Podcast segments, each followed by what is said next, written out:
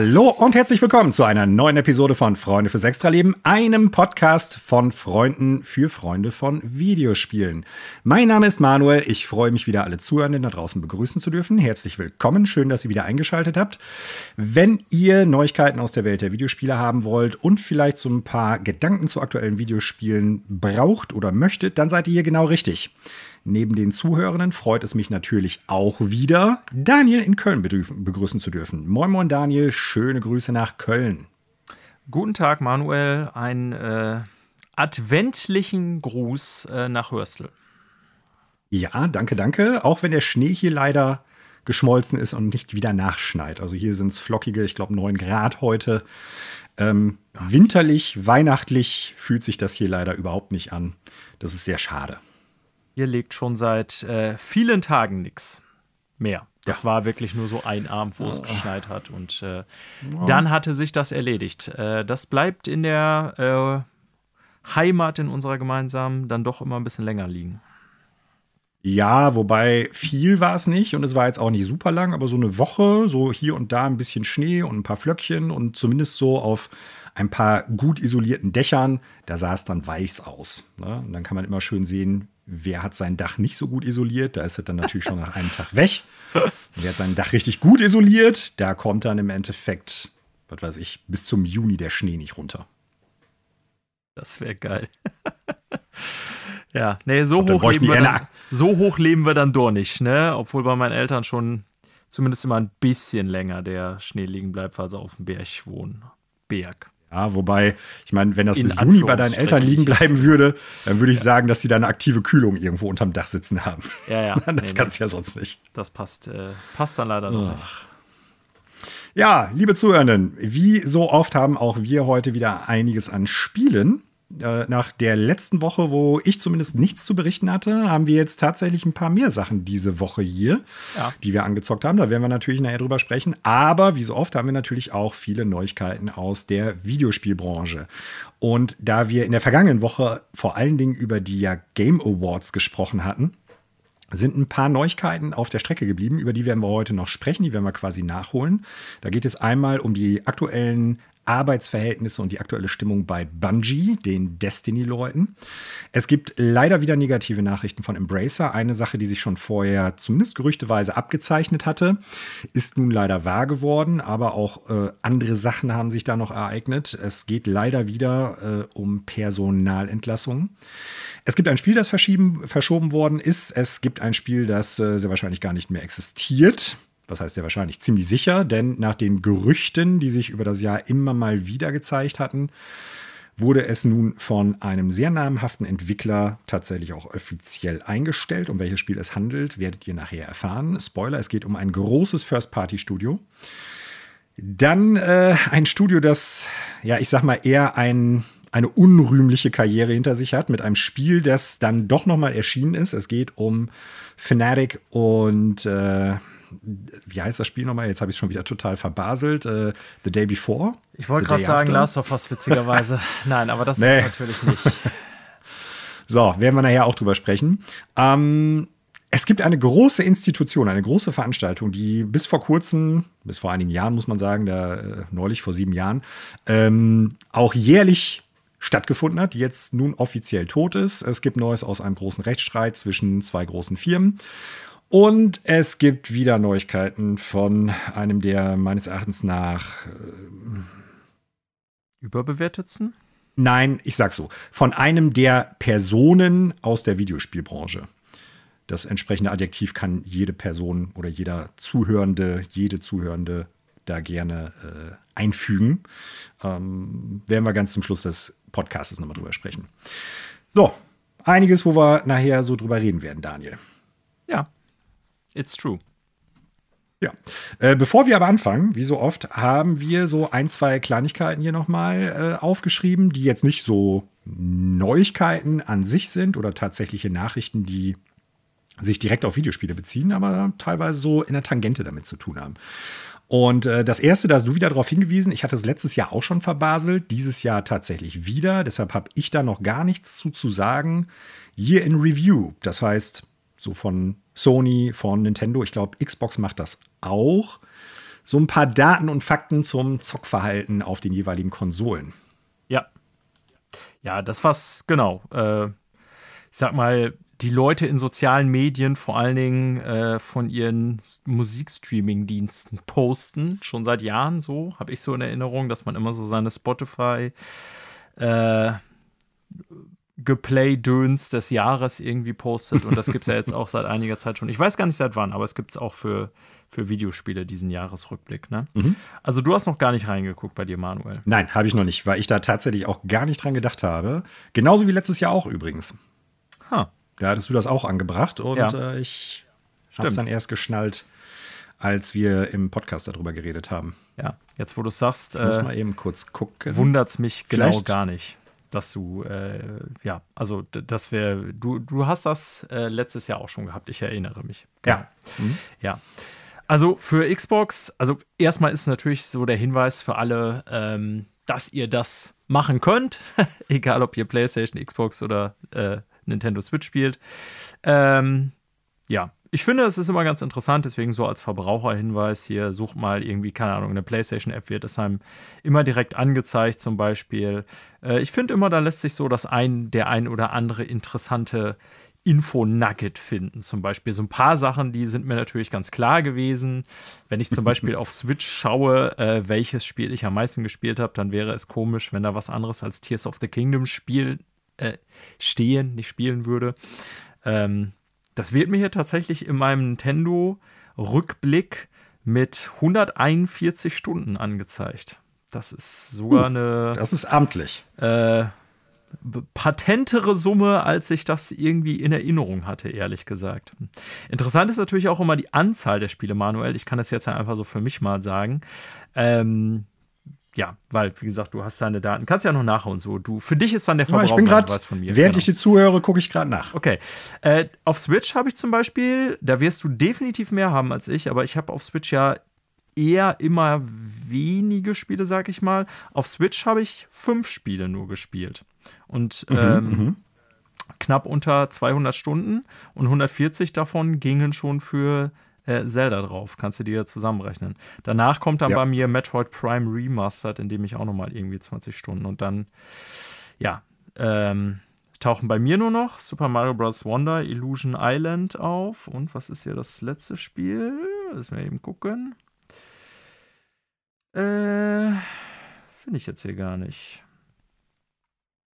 Egal. So, meine primäre Konsole ist ja, wie du weißt, Manuel, auf jeden Fall äh, PlayStation. Mhm. Ja, weil da natürlich so von den, also Nintendo ist ja bei mir fast so ein Exklusivtitel-Ding, sag ich mal. Indies auch nicht so viele, die ich irgendwie darauf spiele. Also schon eher so die Nintendo-Spielkonsole mit der einen oder anderen Ausnahme.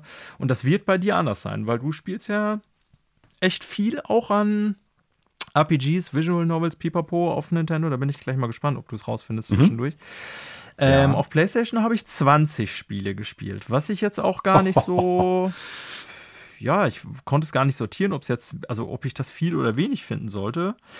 Ähm, da ist allerdings, was ich am meisten gespielt habe, erwartbar langweilig, Manuel, denn natürlich.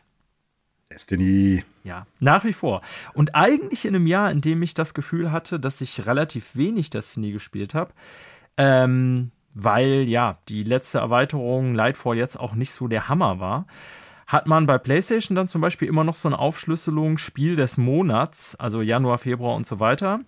Und ich bin echt überrascht gewesen, dass fast jeden Monat Destiny doch mein Spiel des Monats war. Also das wird natürlich hm. bemessen hm. an der Zahl, an der Zeit, an der Zahl, die man äh, da reingesteckt hat. Ähm, und daran zeigt sich doch so, dass selbst dieses, ich sag mal, einmal die Woche Pflichtgrind, was ich so noch mit Clan-Kollegen im Regelfall mache bei Destiny, dass das schon irgendwie in den meisten Fällen ausreichte für die Gesamtspielzeit. Es gibt dann so Ausreißer wie zum Beispiel den November, wo ich halt äh, 30 Stunden, wenn ich das hier richtig sehe, Alan Wake gespielt habe. Das ist da dann halt Spiel des Monats, ne? Aber äh, dann im Juni, witzigerweise, scheine ich gar kein Destiny gespielt zu haben, weil da ist es bei mir Diablo 4 mit irgendwie knapp über 10 Stunden, was ich ja, ja, 13 Stunden genau, was ich ja noch nicht mal bis zum Ende gespielt habe. Ne? Okay. Äh, März Resident Evil, das Remake mit knapp 30 Stunden, Resident Evil 4 natürlich. Ne? Also hat mich schon gewundert, dass ich doch relativ häufig Destiny oder Destiny 2 natürlich als Spiel des Monats habe. Wobei die Gesamtanzahl der Titel auf PlayStation natürlich deutlich, deutlich höher ist als auf Switch, weil ich eben, ja, äh, weil das schon so meine primäre Konsole ist. Ne? Wobei ich auch sagen muss, also wir werden ja in der nächsten Episode, das ist ja die letzte reguläre quasi, die nächste ist ja die große Spiel des Jahres Episode, sehe ich das richtig? Ja, genau. Ja. Äh, da werden wir noch darüber sprechen, ähm, ja, was man irgendwie wie befunden hat und wie viel man wovon gespielt hat. Ähm, ich sag mal so, das jetzt auf PlayStation, wo ich doch mehr der Spiele gespielt habe dieses Jahr, nicht ganz so viele an Destiny vorbeikommen, wundert mich auf der anderen Seite jetzt doch gar nicht so sehr, wenn ich drüber nachdenke, weil das Spiel, mit dem ich am mit Abstand die meiste Zeit verbracht habe, eben auf der Switch war mit Tears of the Kingdom. Ne? Habe ich ja gerade schon erwähnt, ja. mit den über 140 Stunden. Und alles andere auf PlayStation, da waren super Spiele bei, die auch in meinen Top-Games des Jahres nächste Woche auf jeden Fall vorkommen werden. Aber da waren halt wenige bei, die ich ja über irgendwie, keine Ahnung, 30 Stunden, 40 Stunden hinausgezockt habe, was ich ja auch ganz nett finde. Ich finde, nicht jedes Spiel mhm. muss so groß sein. Ne? ja. ja. Also das mal so als, äh, als Hinweis. Ich habe dementsprechend auch auf der PlayStation äh, insgesamt deutlich mehr Stunden verbracht als auf Nintendo Switch. Wobei selbst da hat mich gewundert, so super viel war es dann gar nicht. Da bin ich irgendwie so bei, ja, was hatte ich vorhin gesagt? Auf Switch war ich irgendwas unter 200 Stunden und auf PlayStation bin ich, glaube ich, so knapp unter 500, wenn ich das richtig sehe. Äh, Nochmal, 200, 200 auf der Switch und 500 auf der PlayStation? Ja, Genau, beides so knapp okay. drunter, also knapp unter 200 Stunden auf der Switch und knapp unter 500, meine ich, auf PlayStation waren es. Ich, ich suche es parallel nochmal nach, aber das müsste so, die Zahl hatte ich im Kopf. Mhm. Ja, könnt ihr daraus machen, okay. was ihr wollt. Ob ich jetzt zu viel Freizeit habe oder ihr gerne so viel Freizeit hättet oder ob ihr alleine, weiß ich nicht, könnt ihr selber bewerten. Ich hatte irgendwie ein paar Clan-Kollegen, die haben das auch gepostet, also mein alter Destiny-Clan, die in Kompetenz, hallo Yvonne oder Hoshi, falls ihr zuhört. Äh, da hatten die meisten von mir tatsächlich mehr eingeklockt auf der Playstation, was mich doch gewundert hat, mhm. aber die zocken auch fast alle also die Yvonne zum Beispiel fast nur PlayStation, wenn ich das richtig sehe, aber die hat, ich glaube, meine PlayStation-Zeit, die ich fast habe, allein in Diablo 4 verbracht, wenn ich das richtig gesehen habe. uh, okay. Also, ich habe jetzt gerade mal simultan nachgeguckt. Ich kann auch ein bisschen was dazu sagen. PlayStation ist relativ wenig dieses Jahr gewesen. Äh, was jetzt nicht bedeutet, dass es dafür nicht gute Spiele gab, sondern dass gerade Multiplattform-Spiele ich oft auf der Xbox dann gespielt habe und eher die PlayStation 4 Exklusivtitel genutzt habe. Was nicht bedeutet, die Spiele sind auf der einen Konsole automatisch besser als auf der anderen. Quatsch. Aber dementsprechend habe ich auf der PlayStation dieses Jahr nur vier Spiele gespielt. Ah, krass. Ähm, das ist wenig. Das ist bei einer Switch quasi. Ja. ja. Ja, so ungefähr. Äh, am meisten Zeit auf der PlayStation habe ich mit Final Fantasy 16 verbracht, insgesamt 58 Stunden. Danach nicht, kommt ja. Bloodborne mit 11 Stunden und dann kommt mit 2 und 3 Stunden Returnal und Control. Also zwei, eigentlich drei alte Spiele, die ja dieses Jahr gar nicht rausgekommen sind. Äh, hätte ich jetzt so irgendwie gar nicht drüber nachgedacht, beziehungsweise bin ich gar nicht drauf gekommen, so insgesamt, dass das relativ wenig waren. Ähm, so, ne? also irgendwie doch ein bisschen überraschender, als ich als es erwartet hatte. Äh, jetzt wird es interessanter, weil die Zahlen da auch ein bisschen nach oben gehen. Wie gesagt, äh, hat was mit der Verschiebung gerade für die Third-Party-Titel zu tun. Bei Xbox sieht das Ganze ein bisschen anders aus. Da habe ich äh, insgesamt 16 Spiele gespielt ja. und äh, du kannst raten, welches Spiel am meisten meiner Zeit dieses Jahr gefressen hat. Naja, Starfield. Genau mit ja. 166 Stunden tatsächlich. Also äh, ziemlich viel. Danach kommt Volong, Fallen Dynasty, da habe ich auch viel Zeit reingestopft. Anfang des Jahres 52 Stunden. Resident Evil 4 habe ich auch lang und gern gespielt. Das Remake, das sind so die drei Top-Spiele, Armored Core natürlich auch. Ähm, ja, insgesamt 419 Stunden auf der Xbox verbracht. Das ist ganz schön viel, muss ich jetzt sagen. Ja, aber das entspricht ja ziemlich dem, was ich so auf PlayStation habe, sowohl von der Spielzeit her als auch von der Anzahl genau. der Spiele. Ja. ja, richtig, ne? weil du die Third-Party-Titel dann eher da gespielt hast. Und jetzt wird es ganz interessant. Uh, Switch, 17 Spiele. Ah. 631 Stunden. Alter. Das ist echt, es ist echt krass, ja. Aber natürlich falls du dich erinnerst, Zelda Tears of the Kingdom, ich habe alles gemacht, was es in dem Spiel zu tun gab. Krass. Und jetzt kannst du raten, wie Und das habe ich nicht bei wusste es bis- 140. Ja. Ich wusste es bis gerade auch nicht. Und ich habe es halt ohne, bis auf die letzten, ich weiß gar nicht, drei oder vier Sachen äh, an, an, an Schreinen oder so, habe ich alles ohne Guide gemacht. Und das erklärt jetzt auch die 250 Stunden, die ich in das Spiel Alter. gesteckt habe. Ja, das hätte ich jetzt auch erwartet über 200, weil nochmal, also ich Ja. habe noch nicht mal, in der Unterwelt habe ich noch nicht mal die komplette Karte aufgedeckt und ich bin bei über 140, ne, was ich wirklich nur alle paar Jahre mal ins Spiel stecke, sozusagen. Ja. Abgesehen Also ich behaupte mal, wenn du, Ja.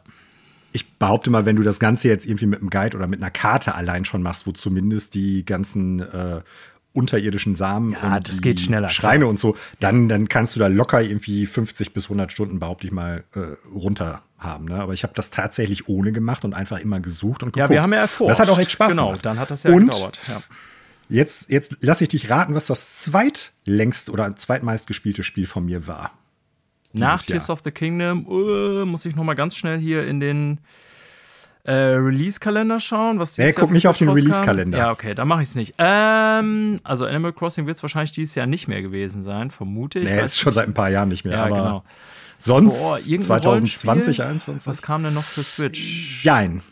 Kein, es ist kein neues Spiel, es ist ein altes Spiel. Falls du dich erinnerst, habe ich, bevor Tears of the Kingdom rauskam, fast komplett Breath, Ach, of, Breath the of Wild the Wild, durchgespielt. witzig. Boah, 99 Alter, hast du Stunden. wirklich eine dicke Packung Zelda gehabt dieses Jahr auf Switch? Ja, auf jeden Fall. Aber das wollte ich halt auch gemacht haben, um so besser, nach, besser nachhalten zu können, so für mich und auch für den Podcast. Wo sind jetzt tatsächlich noch Ja. graduale Unterschiede zwischen Tears of the Kingdom und Breath of the Wild. Dann Fire Emblem, Fire Emblem Engage, 87 Stunden. Das war auch ziemlich, hat auch sehr viel Spaß gemacht, war auch gut. Ähm, ja, also Ja, ich hätte schon erwartet. Also ich meine jetzt allein aus den Daten, also ich wusste, dass du deutlich mehr auf Switch hast als ich, aber äh, von den Zahlen her muss man ja sagen, unter den drei Konsolen, die du hast und nutzt, deine meistgespielte tatsächlich dieses Jahr. dieses Jahr auf jeden Fall. Äh, ich glaube, es liegt sonst in der Regel immer daran, auf welchen Konsolen gerade das neue From Software Game Ja. oder äh, Action Das RPG stimmt. beziehungsweise Das das neue. Monster Hunter rauskommt. Ja, ja, ja Aber stimmt. ich muss sagen, ich habe echt viele, viele, viele gute Spiele dieses Jahr gespielt. Wir werden nächste Woche da ja noch konkreter Genau. drauf kommen. Und wir werden gleich zumindest auch noch mal auf zwei Spiele kommen, die äh, ich dieses Jahr neu gespielt habe, die dieses Jahr rausgekommen sind, die mir in dem Kontext, ich greife da mal vorweg, auch noch gut gefallen haben. Ja, also, also- es, ich, ich, Ich denke, da nehmen wir Wir haben es schon häufiger mal gesagt. Top-Jahr, Ja. Ne? Also Ich, ich nehme es mal vorweg und sage, das war das beste Videospieljahr, das ich jemals erlebt habe. Und auch wenn ich mir Videospieljahre noch mal so angeguckt habe, die es vorher gegeben hat, wo ich das noch nicht bewusst verfolgt habe oder wo ich vielleicht so äh, nicht alles irgendwie mitgenommen habe oder sowas. Also ich sage das jetzt mal schon, auch wenn wir das nächste Woche konkreter besprechen, das war das beste Videospieljahr an Spielen, was wir jemals hatten oder meines Erachtens nach, was wir jemals hatten. ja, ich glaube Ähm, auch. Natürlich kann es immer mal, ja, Also, subjektiv bin da, äh, kann da jeder natürlich, äh, ja, keine Ahnung, immer eine bestimmte Empfindung haben, dass ein anderes Jahr für ihn x-mal besser war, weil Spiel XYZ rausgekommen ist und man super viel Zeit hatte, aber so objektiv von der Anzahl der hochqualitativen Releases äh, war das schon krass. Ne? Und Ja. ja, also auf jeden Fall. ich meine, Top 5 Spiele hier alleine gucke, die ich auf PlayStation gespielt habe. Äh, Destiny mal raus mit Alan Wake 2, Spider-Man 2, Resident Evil, Dead Space und so weiter. Wir werden nächste Woche drüber sprechen. Also da gibt es einiges. Wenn ich das jetzt aber abschließend noch richtig sehe, dann haben wir beide, glaube ich, weniger gespielt als im Jahr vorher. Das fände ich interessant, aber ähm, habe ich jetzt nicht mehr so auf dem Schirm. Das Problem ist da natürlich nur, äh, ja, also wie viel man spielen kann, hängt ja nicht nur von der Anzahl der Releases ab, die rauskommen, sondern Nein. eben wie viel Zeit man in dem Jahr hat. Und ja, also das kann ich mir sogar gut vorstellen. Ich weiß auch, da war irgendwie dieses erste richtig krasse Corona-Jahr, wo der Lockdown war und wo Animal Ja, Crossing das war richtig rauskam. Ey, boah, da habe ich auf jeden Fall deutlich mehr Stunden eingeklockt, Wow. weil da waren irgendwie auch so ein paar Wochen, wo ich quasi gar nicht arbeiten musste. Viele schöne, ja, das war bei dir, da brauchen wir jetzt, das Fass machen wir jetzt mal nicht auf, lieber Nee. Herr Lehrer. Äh, aber da haben wir viele schöne Wochen auf der digitalen Insel verbracht, so viel kann man Das sagen. ist so. Und da war ich ja nicht der Einzige. Ich habe gerade noch mal geguckt, bei mir sind so die, die Schlaglichter, also wann ich am meisten gespielt habe, tatsächlich dieses Jahr in den Urlaub gefallen, was natürlich das auch erklärt, dass man überhaupt auf solche Zahlen kommt. Ja. Äh, so. Ja, interessant. Wenn ihr noch interessante Gedanken zu vielleicht eurem Videospielverhalten 2023 habt oder da interessante Anmerkungen noch zu besitzt oder sowas, dann lasst es uns doch wissen. Kommt mit uns in Kontakt, schreibt uns einfach eine E-Mail an ffelpodcast.gmail.com oder .com. Wir sind immer froh, wenn wir Rückmeldungen bekommen und äh, vielleicht sprechen wir dann auch im nächsten Podcast oder in der nächsten Episode nochmal darüber. So, Daniel, das ist aber nicht das Einzige, worüber wir jetzt vor der eigentlichen Episode sprechen wollen. Ich wollte noch auf eine kurze Sache hinweisen, da brauchen wir nicht lange drüber sprechen, weil ich glaube, dich tangiert das tatsächlich nicht so wirklich und vermutlich auch nicht unbedingt viele unserer Zuhörenden. Und zwar geht es um Hasbro. Das ist quasi die große Muttergesellschaft, die äh, viele vor allen Dingen über, ich behaupte jetzt mal, Spielzeug und so kennen, äh, Actionfiguren, Spielsachen und so weiter und so fort. Und äh, viele Leute dürften sie auch kennen, weil zu denen seit einigen Jahren auch Wizards of the Coast gehört. Das ist äh, die Firma, die Dungeons and Dragons und Magic the Gathering macht. Zwei vielleicht die beiden jeweils größten Produkte in den Spielsegmenten, also in Tabletop-RPGs und äh, Trading Card Games, würde ich mal so behaupten. Ähm, die haben Anfang des Jahres schon mal gesagt, dass sie knapp 800 Leute entlassen werden, also Hasbro jetzt. Und äh, jetzt haben sie gesagt, dadurch, dass so in einigen deren Sparten die Verkaufszahlen nicht so besonders gut laufen, werden sie jetzt nochmal 1100 Personen, unter anderem auch bei Wizards of the Coast, entlassen. Die genaue Aufschlüsselung ist mir da jetzt nicht bekannt im Sinne von, wie viele Leute werden hier und dort entlassen, wie viele trifft es tatsächlich bei Wizards of the Coast. Interessant auch hier wieder, wir haben es in der Videospielbranche und da schließt sich dann gleich auch ein bisschen der Kreis, warum ich das hier mit aufnehme. Oft die Begründung für die Entlassung gehört, ja, wir haben in den Corona-Jahren so ein geballtes Wachstum gehabt, ist ja klar, dass das jetzt alles so wieder runtergeht. Ja. Und auch hier scheint es so zu sein, dass das so ein bisschen die Argumentationskette bei Hasbro ist dass man sagt, ja, wir haben jetzt gerade bei Dungeons and Dragons und teilweise auch bei ähm, Magic the Gathering durchaus große Wachstumsjahre gehabt, was natürlich jetzt erstmal total bizarr anmutet, weil das ja beide Spiele sind, die man, wenn man sie jetzt nicht digital spielt, in Persona spielt. Ne? Also da denkt man dann nicht sofort dran, dass bei Corona Lockdowns die Leute dann irgendwie äh, RPGs und Trading Card Games zocken. Aber beides ist ja, und das ist eine große äh, ein großer Renner auch gewesen, tatsächlich relativ gut übers Internet spielbar. Ne? Einerseits, weil es Magic Online und Magic Arena gibt, also wo man das sowieso online spielt, mit digitalen Karten. Aber es gibt auch sowas wie Spelltable, wo man halt mit den Karten dann online spielen kann, ganz gut.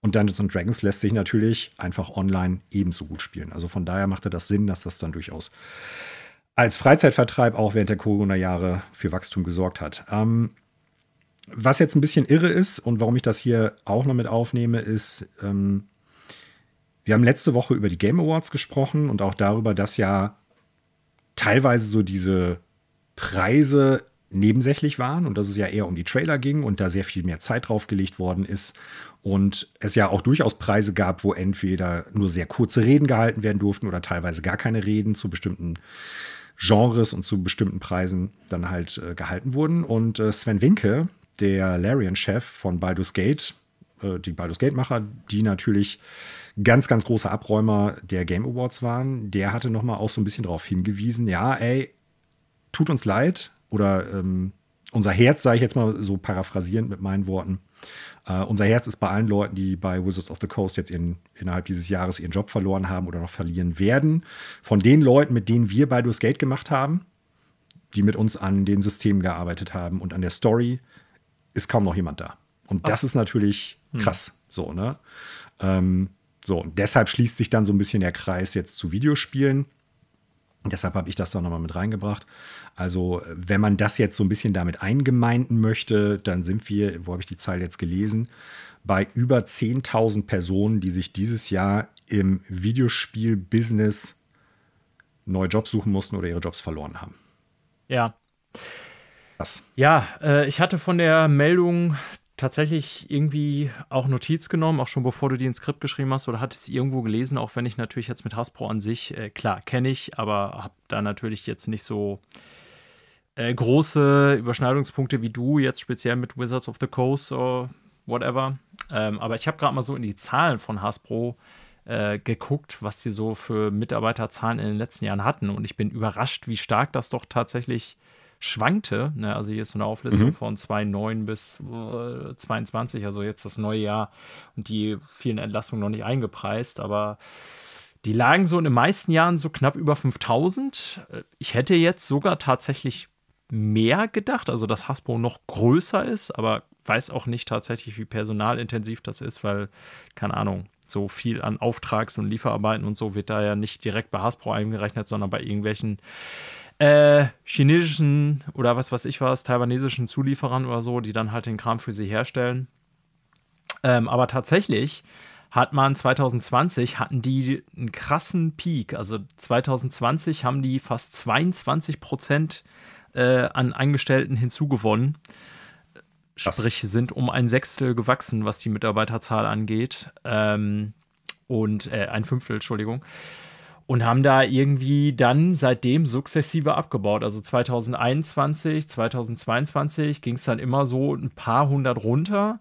So, und wenn sie jetzt im kommenden Jahr, und das ist ja die Voraussage für 2024, wenn ich da einen Artikel richtig gelesen habe, 1100 Leute entlassen, das ist natürlich schon erstens ein rieser Batzen, Riesenbatzen. Das ist dann tatsächlich, ja, also Jetzt stimmt wirklich die Zahl, circa ein Sechstel von dem, was die so an Belegschaft haben, wenn ich das richtig sehe. Ja, hier, ich weiß nicht, wie akkurat die Zahlen sind, aber sagen wir mal, die waren in ihrer Hochphase hier ähm, bei fast 7000, also 6800 noch was 2020 dann sind sie tatsächlich, wenn sie die jetzt rausschmeißen werden, leider äh, fast wieder auf Vor-Corona-Niveau, so will ich es mal sagen, irgendwo knapp über 5000. Mhm. Ne? Also will das jetzt gar nicht bewerten im Sinne von, ja, da sieht man daran, dass das gerechtfertigt ist, dann trotzdem halte ich sowas für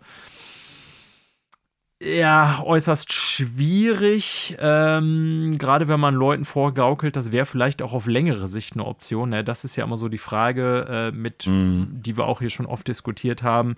So, in welcher Form werden dann die Leute verabschiedet? Versucht man denen dann quasi irgendwie noch ihre Abfindung streitig zu machen? Äh, sind die dann speziell in den USA Thema von einem Monat auf den anderen ohne Krankenversicherung und so weiter? Das sind die Themen, die will ich jetzt hier alle gar nicht mit rechtfertigen, aber äh, nur mal so prinzipiell. Also, wie gesagt, von der, von der reinen Anzahl Angestellten, die die haben, ähm, war ich erstmal so, also wusste ich gar nicht, was ich da erwarten soll, aber die hatten auf jeden Fall einen krassen Corona-Boom, ne? weil, wie gesagt, wenn ich dann in einem Jahr um fast 25 Prozent wachse, das ist schon eine Menge ja, ist halt so ein bisschen dieses, die Corona-Blase, was das betrifft, ist dann so geplatzt. Ne? Ja. Das ja, ja. sind ja durchaus Töne, die man aus vielen Firmen hört, auch in der Videospielbranche. Ich glaube, dass da auch ein bisschen was dran ist. Auf der anderen Seite stellt sich dann natürlich die Frage so, das ist dann ja kein organisches Wachstum im weitesten nee. Sinne. Nee. Ähm,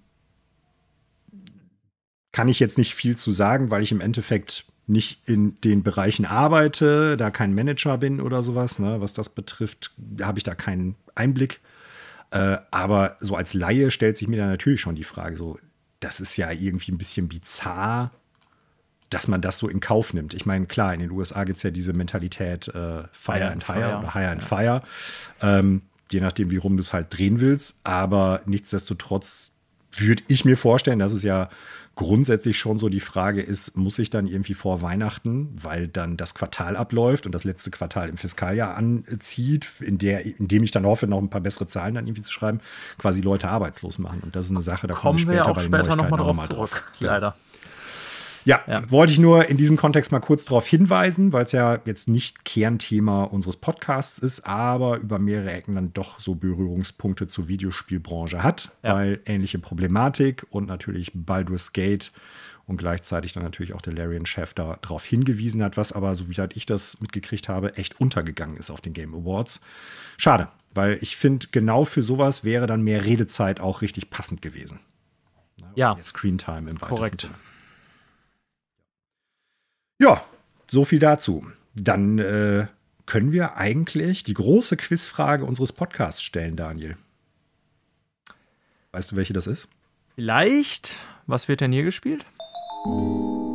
Genau. Ja, und äh, da wir beide drei Spiele dieses, äh, diese Woche gespielt haben, ähm, gebe ich dir einfach mal den Vortritt und äh, erzähl doch mal was. Mit welchem Spiel möchtest du anfangen?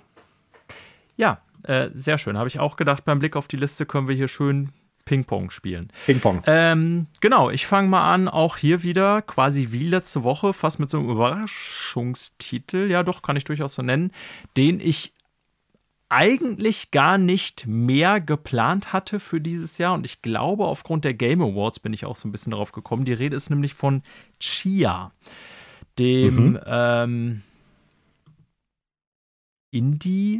Indie-Game, glaube ich. Ich bin jetzt nicht sicher, wer der Publisher war. Müsste ich nochmal nachgucken. Ähm, ich glaube, dass es wirklich ein Indie-Game ist in dem Zusammenhang, ja. Ja, das weiß ich nämlich auch nicht. Also, der, das auf jeden Fall äh, Anfang des Jahres rausgekommen ist. Und Marco hatte ja auch schon mal kurz darüber gerichtet. Der hat es, glaube ich, damals mhm. über seine PlayStation Plus-Mitgliedschaft irgendwie gespielt, wenn ich das richtig in Erinnerung habe. Korrigiere mich mehr gerne, Marco, wenn ich jetzt hier Quatsch erzähle.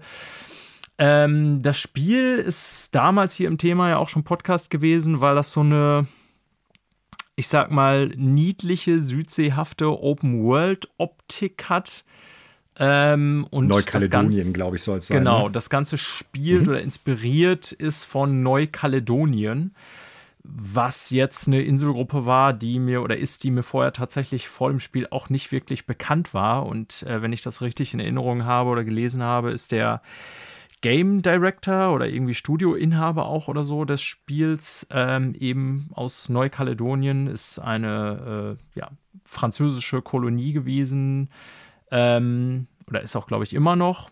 Genau, gehört immer noch zu Frankreich, die im südlichen Pazifik liegt, also eine Kolonie oder Inselgruppe. Ja, und äh, Neukaledonien war halt so vom Setting her das Spiel, der Hintergrund für das Spiel, äh, den man so im Kopf hatte, um das zu entwickeln.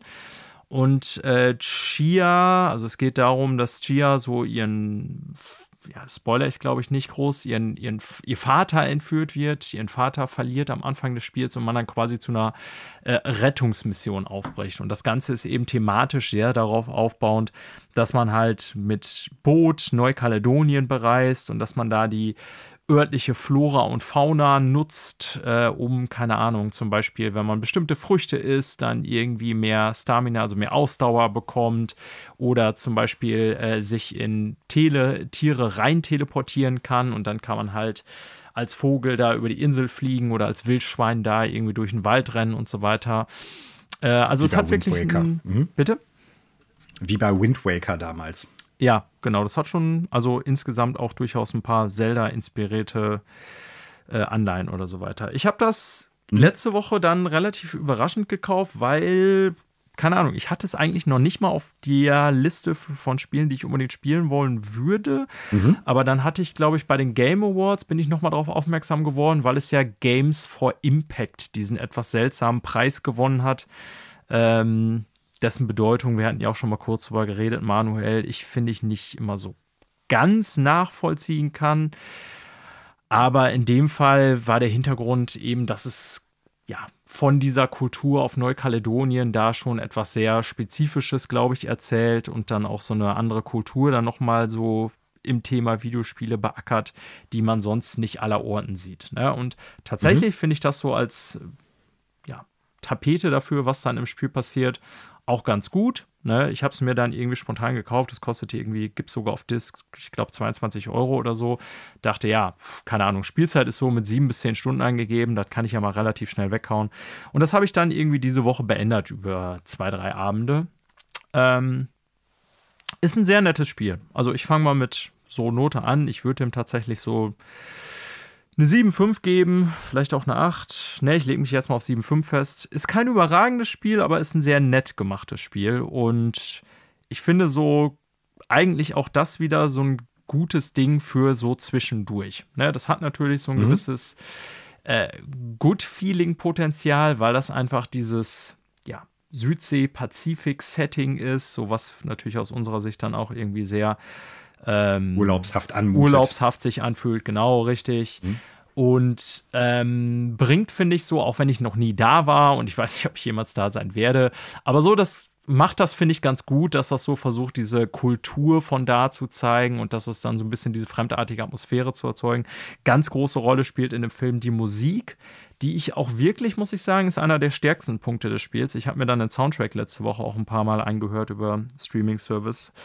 Und ähm, das ist natürlich sehr, ich hoffe, ich sage jetzt nichts Falsches, wenn ich sage, sehr polynesisch angehaucht, so die Musik. Kannst du dir, glaube ich, ungefähr vorstellen, so. Ne? Ich weiß jetzt gar nicht, ob ich da irgendwie verschiedene Kulturen in einen äh, Top werfe, die gar nicht zusammengehört, aber das hat für mich so diesen, diesen Spirit so ein es bisschen. klingt nach Südsee. Ich glaube, so kann man es am besten Südsee. sagen, ohne irgendwie genau. Leute. Ohne dass ich also, da jetzt hoffentlich äh, kulturell irgendwen sozusagen beleidige oder genau. so oder da irgendwas mhm. Falsches sage. Aber der Soundtrack ist echt stark. Also speziell die Titelmelodie ist so catchy, das Main-Theme. Also das habe ich auch einmal hören, war das irgendwie direkt bei mir im Ohr drin und das wird dann in verschiedenen Variationen auch immer wieder im Spiel so ähm, genutzt. Ist das das Ding aus dem Trailer auch? Weißt Den Trailer habe ich mir nicht mehr angeschaut, deswegen weiß ich es nicht. Okay. Ja.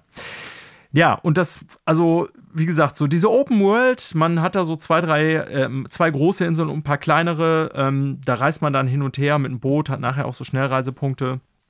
Das ist sehr nett gemacht. Ne? Da hat so diesen typischen Open World Collectible Charakter.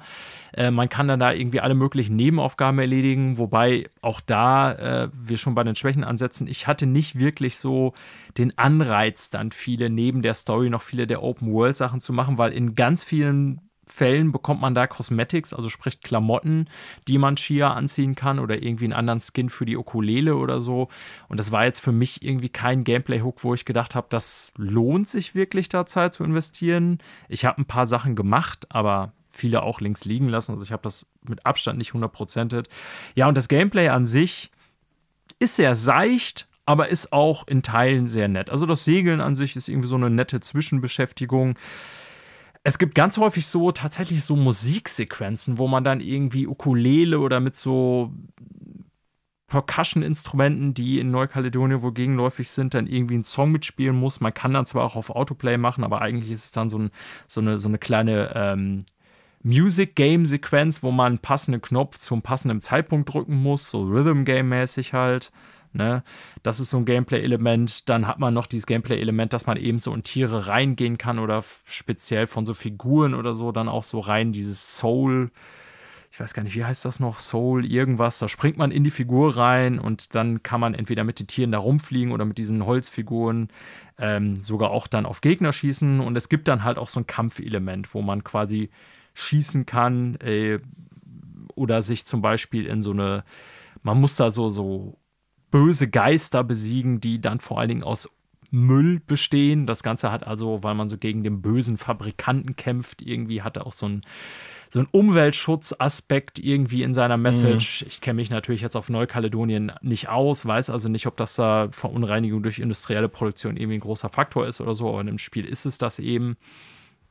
Genau, und gegen diese Wesen kämpft man dann zum Beispiel, indem man sich in so kleine Lampen trans transportiert und diese Lampen, die erzeugen Feuer, die kannst du dann irgendwie auf die draufschmeißen, während du drin steckst und so weiter. Also es gibt auch so ein Kampfelement und das ist alles irgendwie nett gemacht, alles aber auch nicht überragend. Ist hier an der einen oder anderen Stecke, Stelle auch mal irgendwie so ein bisschen clunky.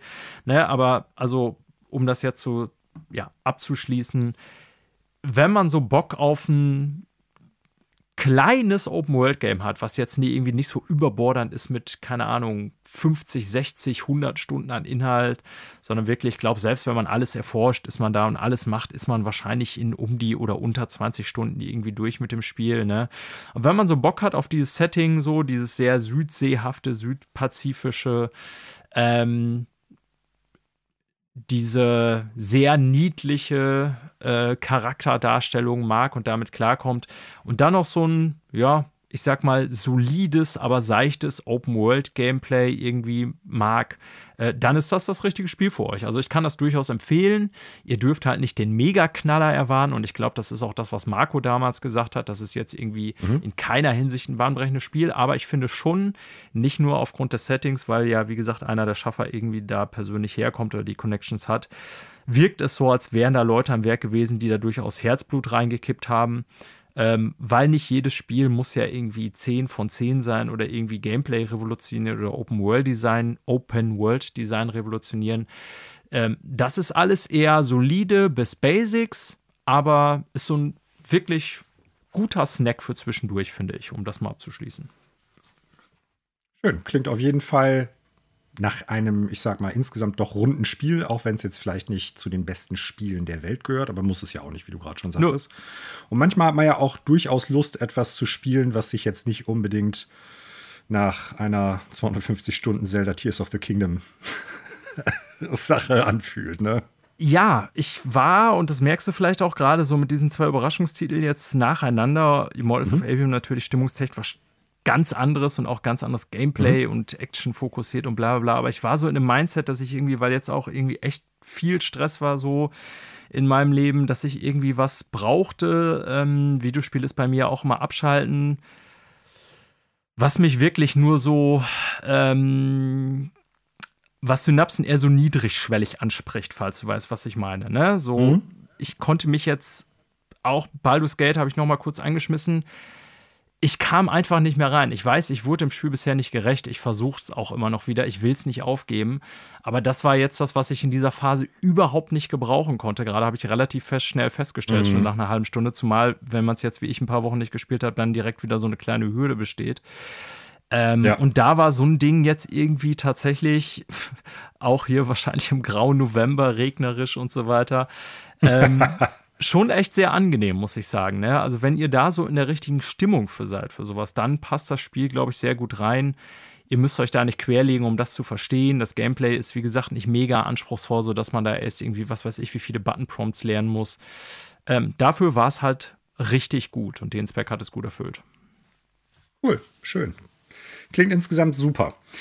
Äh, ich übernehme mal und fange mit einem mehr oder weniger neuen Spiel an, aber ein Spiel, was man eigentlich noch gar nicht erwerben kann, sondern was erst im Januar rauskommt. Ähm, Another Code Remake Collection oder Another Code Collection. Dazu gibt es eine Demo im Nintendo Switch eShop. Mm. Und äh, das Ding habe ich auch angespielt. Und äh, für alle Leute, die sich dafür interessieren und vielleicht auch überlegen, ob man sich das Spiel dann vielleicht holt, wenn es rauskommt. Es gibt die Möglichkeit, dass äh, der Speicherstand übernommen wird. Das heißt, wenn man es angefangen hat, man startet am Anfang des ersten Teils, es ist ja ein Remake von zwei Spielen, ähm, dann kann man da weiterspielen, was erstmal schon ganz cool ist. Und ich bin durchaus Fan von den beiden A-Ting-Serien. Das ist ja das Studio, das damals ähm, Another Code bzw. Trace Memory gemacht haben. Und auch Hotel Dusk, die äh, Hotel Dusk-Reihe, wenn man es so nennen möchte, wobei die Spiele ja komplett unterschiedlich heißen, aber narrativ aufeinander aufbauen. Fand ich alle vier richtig gut, haben mir super damals gefallen auf Nintendo DS bzw. auf der Nintendo Wii. Ich wusste gar nicht, dass ja, das die gleichen Macher sind, beziehungsweise hatte ich nicht mehr in Erinnerung, hast du wahrscheinlich mal ja. erwähnt. Genau, weiß ich nicht, ob ich es jetzt erwähnt hat, kann wohl mal sein. Ähm, nee, und deshalb bin ich und war ich sehr froh darüber, dass es da ein Remake gibt, weil es definitiv sehr viel substanzieller ist, als wir nehmen jetzt nur das DS-Spiel und skalieren das ein bisschen hoch und dann verkaufen wir das Ganze neu. Also es ist wirklich ein Remake, ähm, das muss man ganz klar sagen. Und es ist auch ein essentielles Remake, weil es ist eine Sprachausgabe dabei. Man hat Zwischensequenzen, die animiert sind, sind dabei. Man versucht trotzdem noch so ein bisschen so diesen ja, Look und den Charakter der DS bzw. des Wii-Spiels da irgendwie mit reinzupacken. Ich finde, das gelingt auch ganz gut. Man merkt gleichzeitig aber auch, zumindest in der Demo, das ist jetzt nicht eine 100 Millionen Dollar Produktion. Ne? Also ja. gerade was so Kleinigkeiten betrifft, ähm, die Sprachausgabe ist von den Sprechenden her, soweit wie, äh, wie ich es jetzt gespielt habe und die Demo läuft, gut. Aber die Aufnahme ist halt und die Abmischung ist irgendwie ein bisschen merkwürdig. Ne? Also es klingt eher wie so ein, wie heißt das nochmal, ASMR. Äh, Ding, also wo man dann so viel geatmet und sowas hört. Also da hat man den Kompressor wirklich auf ganz nah eingestellt. Ähm, ist eine merkwürdige Entscheidung. Bin ich jetzt nicht der größte Fan von. Macht das nicht kaputt. Also lasst euch davon jetzt nicht abschrecken oder sowas. Aber es ist, es ist schon so eine Sache. Ähm, man kann das jetzt nicht mit irgendwie, keine Ahnung, den Sprachaufnahmen von irgendwelchen großen Produktionen oder so vergleichen. Das muss man schon sagen. Äh, technisch sieht es okay aus, ne? also sehr viel besser, weil auch ganz anders. Man hat jetzt eine freie Kamera, die man bewegen kann, wenn man mit Ashley, das der Hauptcharakter, halt rumläuft. Ähm, Im Gegensatz zu dem DS-Teil, wo man es dann so aus so einer Top-Down-Perspektive in den meisten Fällen gesehen hat oder dann halt so statische Bildschirme oft hatte. Das ist jetzt anders.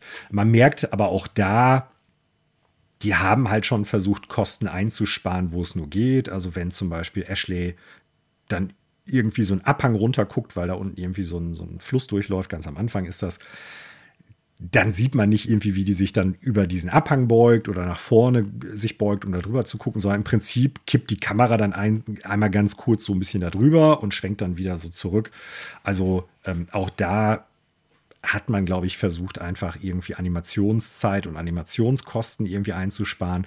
Nichtsdestotrotz ist es halt echt sehr viel essentielleres Remake, als ich bisher erwartet hatte.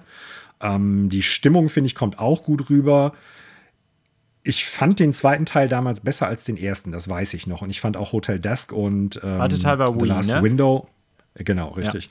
Und ähm, den, äh, vor allen Dingen auch Hotel Dusk und äh, Last Window fand ich auch besser als Another Code. Nichtsdestotrotz, ich glaube, dass das ein durchaus charmantes Puzzle-Adventure-Game für Leute sein könnten, die jetzt nicht unbedingt die schwersten Puzzle haben müssen oder sowas, sondern so ein bisschen so eine seichte Story irgendwie haben wollen mit ein paar Mysterien, mit ein paar Plot-Twists, mit ein paar Fragen, die aufgeworfen werden und dann beantwortet werden. Das Ganze ist in der Erzählstruktur so ein bisschen holprig, aber das Spiel ist halt auch schon relativ alt.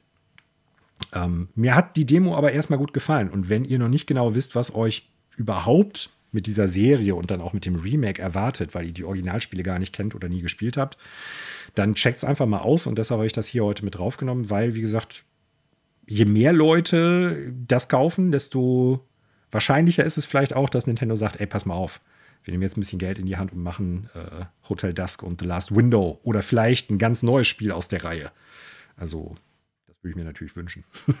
ja. Werbung Kommt, Werbung in eigenem Wunsche. Kommt, äh, habe ich gerade noch mal geschaut. Also ich kann mich erinnern, dass wir das 19. in Januar, genau, 19. Mhm. Januar, ich kann mich erinnern, dass wir das in der Nintendo Direct, meine ich, damals ja. mal vorgestellt bekommen haben. Ich hatte es natürlich jetzt schon wieder verdrängt, aber ich kann mich noch an den Trailer erinnern, dass, äh, wo du auch schon sagtest, das ist äh, neu gemacht, quasi, also ein Remake. Ja. ja.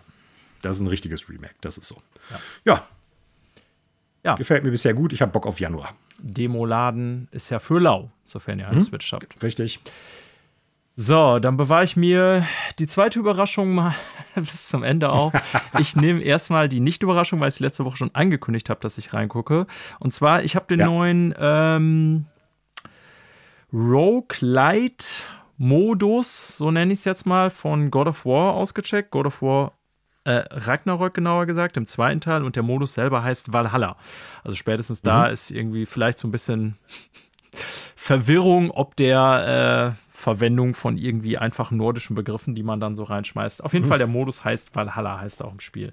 Es gibt ja scheinbar nur zwei skandinavische Wörter, die man halt für Videospiele nutzen kann. Genau. So. Und nachdem wir das äh, abgefrühstückt hatten mit Ragnarök, äh, ich, was ist eigentlich in der, ich kenne mich mit diesen Sagen ja gar nicht aus. Ist Ragnarok nicht so ein ewig währender Winter oder so irgendwie in der, ich weiß es nicht, keine Ahnung. Oh, da, also ich, ich hatte das mal früher irgendwie auf dem Pin so ein bisschen und sehr wahrscheinlich aber auch das alles nur so halb beziehungsweise falsch. Ich, ist das nicht quasi so ein bisschen, dann, äh, dann geht der Winter mehr oder weniger zu Ende, dann ist so das Ende der, der Zeit gekommen, aber keine Ahnung. Liebe Zuhörende, korrigiert Kram. uns gerne und bitte. Ja, gerne. Ich bin ja auch, äh, wir können es jetzt natürlich ganz schnell äh, äh, googeln, aber ist auch völlig egal. Ähm, genau, Valhalla, der neue Modus in äh, God of War, musste ich erstmal wieder installieren. Das ist echt ein großes Game. Ähm, ja.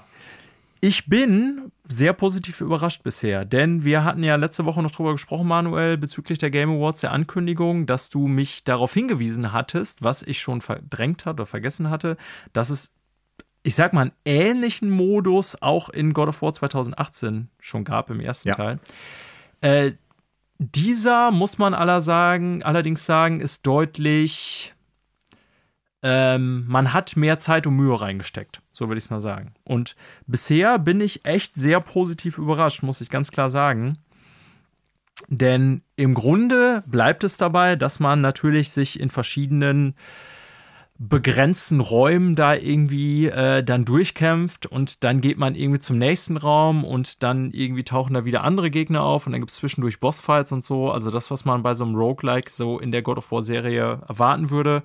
Und die letzten beiden Spiele hatten das ja auch so, gameplay-technisch da keine Überraschung, Manuel, dass du immer so begrenzte Battle Arenas hattest. Du weißt, was ich meine, ne? wo du dann mhm. eben in einem räumlich äh, limitierten Bereich, so nenne ich es jetzt mal, dich mit verschiedenen Gegnern auseinandersetzen müsstest. Das ist ja auch im Storyverlauf halt in God of War 2018 und Ragnarok so. Ja. Und das hat man dann jetzt halt genutzt äh, für diesen Roguelike-Modus oder Roguelite, wie auch immer ihr es schimpfen wollt. Aber ich muss ganz klar sagen, die haben da, wie gesagt, ein bisschen mehr Mühe reingesteckt und Ressourcen als in den letzten Part oder in diese Ergänzung beim 2018er. Und es ist auch mhm. relativ storylastig. Das erzählt tatsächlich mhm. eine komplett eigene Story nochmal, so als Fortführung dessen, was in Ragnarok passiert ist. Beziehungsweise eigentlich eher, also ich habe es noch nicht durch die Story, aber ich habe irgendwie so ein paar Quests schon weggemacht. Ähm, du kriegst halt dann immer wieder so neue Quests und dann kämpfst du dich durch Valhalla und dann, keine Ahnung, hast du die eine Quest beendet und die andere beginnt und so weiter und so fort. Es startet halt damit, dass man so eine Einladung bekommt, nach Valhalla zu bekommen und man weiß nicht von wem.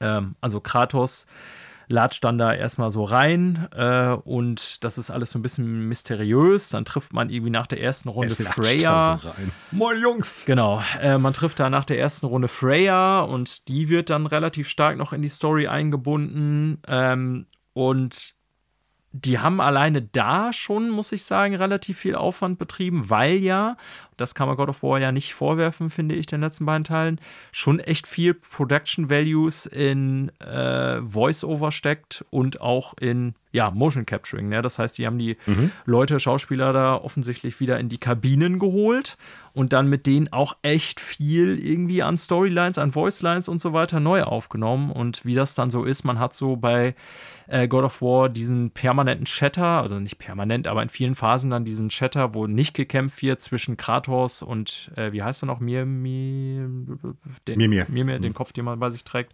Hat den Namen jetzt schon wieder verdrängt. Und darüber wird dann doch relativ viel Story erzählt. Und dann hat man auch, äh, abgesehen von dem, was man erwarten kann, nämlich, dass die Umgebung und Gegner natürlich vor allen Dingen auf, aus God of War Ragnarok und 2018 haben, weil in Valhalla ist es dann so, du wechselst immer zwischen verschiedenen Räumen, gehst durch Portale und dann bist du mal in einer äh, Region, die dann halt, ja, äh, den, also die, die verschiedenen Reiche, die in God of War in den letzten beiden Teilen vorkommen, sind auch repräsentiert in Valhalla, so sage ich das mal. Also das Setting, so die Tapest Tapestry wechselt immer wieder, was man da so geboten bekommt. Sowohl von den Gegnern als auch von den Räumen, sage ich jetzt mal. Aber es sind halt auch tatsächlich ja ein paar ganz neue Sachen dabei, die sich im Grunde auf die alten God of War Teile beziehen. Ne? Also aus der ähm, griechischen, griechischen Saga. Mythologie. Ich musste jetzt kurz mhm. überlegen. Genau. Also sowohl was die Götter angeht, als auch so vom Look and Feel der Umgebung. Und das fand ich dann wiederum schon ziemlich cool. Ne, ich will nicht sagen, es ist ein Story-DLC. Also alle, die jetzt gerne noch mehr Story von Kratos und so weiter erleben möchten, den kann ich das einerseits echt ans Herz legen. Andererseits müsst ihr euch damit abfinden, dass ihr diese Story nur dann erlebt, wenn ihr bereit seid, einen Roguelite zu spielen. Ja, das heißt, bisher finde ich bin ich jetzt nicht übermäßig häufig gestorben, irgendwie nur zweimal oder so bei einem Boss. Aber ihr müsst euch natürlich damit abfinden, dass ihr dann im Zweifelsfall von vorne beginnt, wie das halt bei so einem Roguelite ist.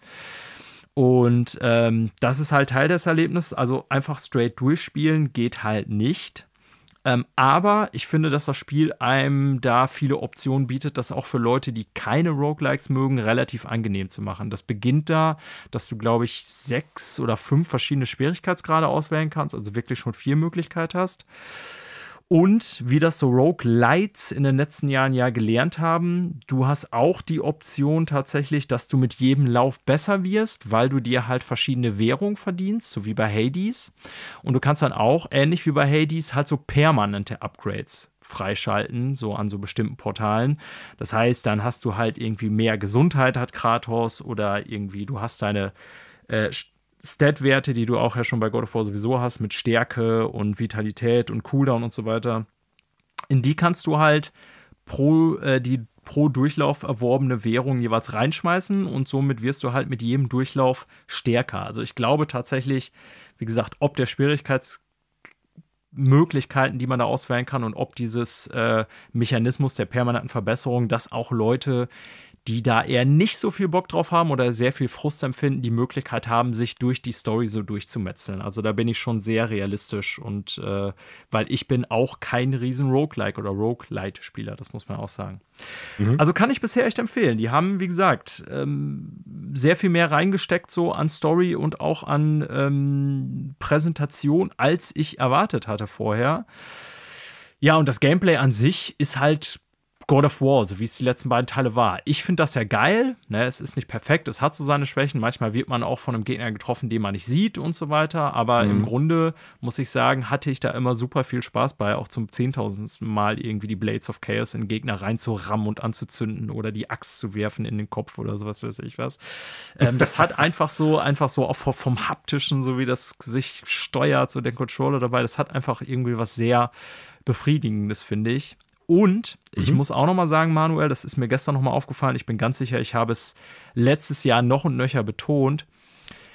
Also rein technisch ist das Spiel ja schon einfach super krass. Ne? Also das beginnt bei Motion Capturing, so wie die ganzen Charaktere aussehen, speziell Kratos natürlich bis in die letzte Pore irgendwie, ähm, aber auch ja, wie butterweich das einfach läuft so und ähm, trotzdem die Umgebung wirklich super gut aussehen. Ja, also das ist schon, hat schon so ein paar wirklich beeindruckende Stellen irgendwie, ähm, muss ich sagen, bisher. Und dementsprechend, ich habe jetzt so irgendwie zwei, zweieinhalb Stunden oder so, glaube ich, drin investiert. Äh, kann ich es bisher mehr empfehlen, als ich vermutet hatte. Und das hat mich irgendwie sogar ein bisschen gehuckt.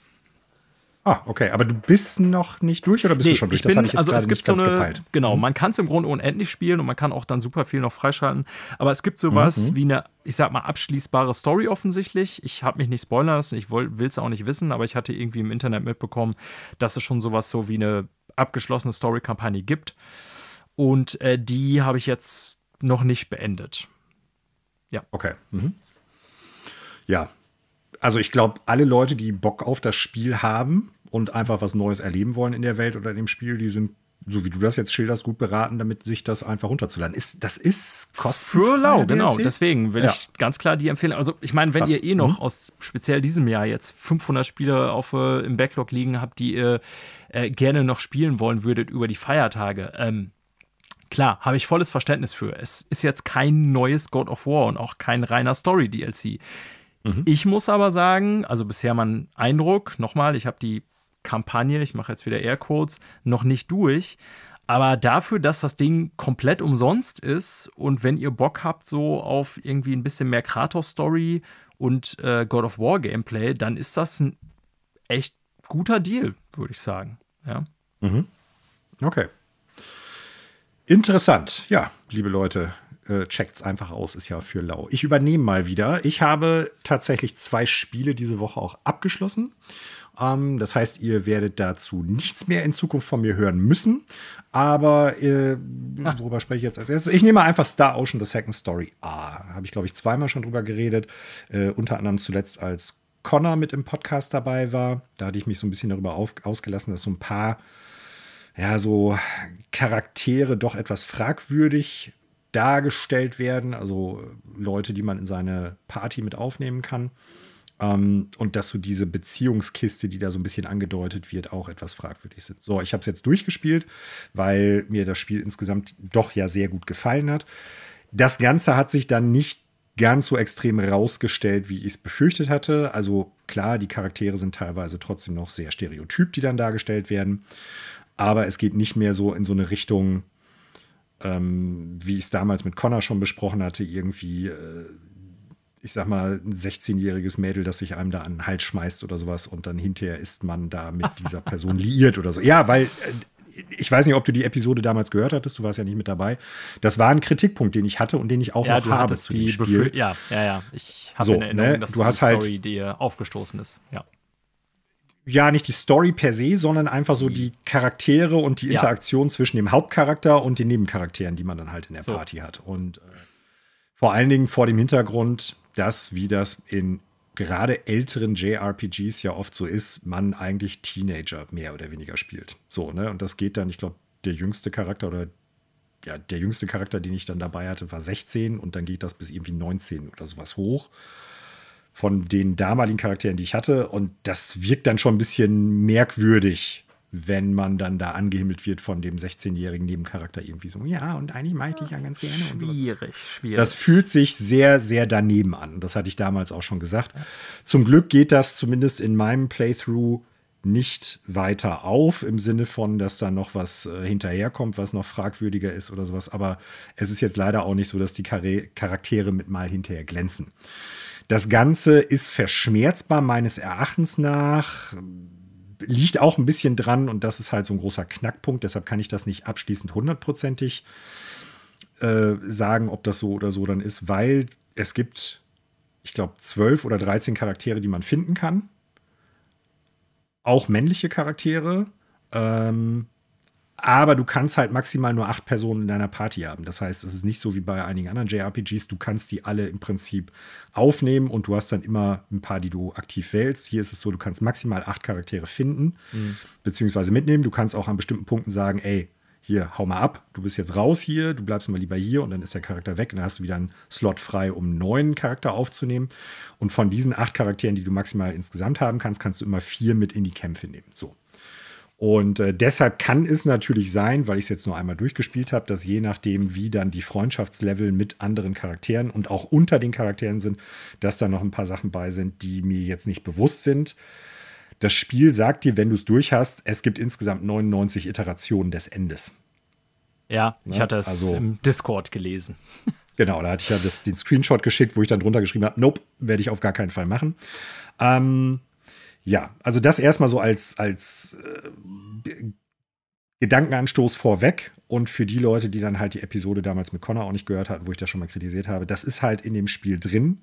Das bleibt soweit ich das gespielt habe, oberflächlich, aber es ist halt schon ein blöder Beigeschmack, muss ich sagen, weil das hätte das Spiel nicht gebraucht. Das macht das Spiel nicht besser. Man hätte auch einfach sagen können, die Charaktere sind jetzt irgendwie, keine Ahnung, alle Anfang 20. Dann wäre zumindest so dieses, ja, etwas merkwürdig anmutende, für mich merkwürdig anmutende Ding äh, weg gewesen. Oder ja. dann wäre es halt nicht ganz so, so bizarr gewesen. Lange Rede, kurzer Sinn. Das Spiel an sich, mechanisch, gameplay-technisch, von den Möglichkeiten, die man hat, echt ein richtig gutes Spiel. Hm. Mir gefällt der, der Look insgesamt. Das ist ja halt so nicht dieser klassische 2D HD-Look, wie man sagt, also so wie Octopath Traveler oder Triangle Strategy von Square Enix, sondern die Charaktere und Gegner sind halt so pixelartige 2D-Modelle, aber in einer 3D-Welt, die mehr oder weniger, ich will jetzt nicht sagen realistisch wirkt, das ist, ist halt auch nicht richtig, aber halt auch nicht diesen diesen 3D-Pixel-Look hat. Also es ist schwer zu beschreiben. Am besten guckt ihr euch mal einen Trailer an. Also mochte ich total gerne, mag ich total gerne auch. Ähm, sieht auf der Switch echt gut aus, läuft einigermaßen rund. Also mir ist nichts großartig aufgefallen, was da jetzt so an Framerate-Problemen ist, an Bildwiederholungsrate oder sowas, ähm, dass es da großartig stottert. Kommt mal vor, aber hält sich in Grenzen. Was man sagen muss auf der Switch, und das ist anders als zum Beispiel die Demo auf der PlayStation 4 oder 5, äh, die ja, die, die Weitsicht ist ein bisschen eingeschränkter im Sinne von, also da ploppt mal ein Baum auf, wenn man durch die Welt läuft oder Gras oder Monster oder sowas. Ne? Also das ist jetzt Switch-typisch nicht unbedingt äh, totales Hexenwerk. Stört aber auch nicht wirklich meines Erachtens nach. Trotzdem sieht das Spiel insgesamt vom Design her und von diesem einzigartigen Look in der Kombination 2D und 3D echt schick aus. Gefällt mir gut. Das Gameplay gefällt mir insgesamt sehr gut. Man hat ja so ein, äh, ich sag mal, eher wie die Tales of Serie anmutendes Action-RPG-Gameplay, äh, dass man dann halt, wenn man auf der Oberwelt oder in Dungeon auf einen Gegner trifft, dann geht man auf so einen Kampfbildschirm im Prinzip und da kämpft man dann in Echtzeit. Also Möglichkeit, das Spiel zu pausieren und dann halt den anderen Charakteren ähm, Anweisungen zu geben. Man kann die Charaktere durchwechseln, dass man andere dann auch äh, on the fly, wie man so schön sagt, also nebenher einfach dann so rumwechselt. Mhm.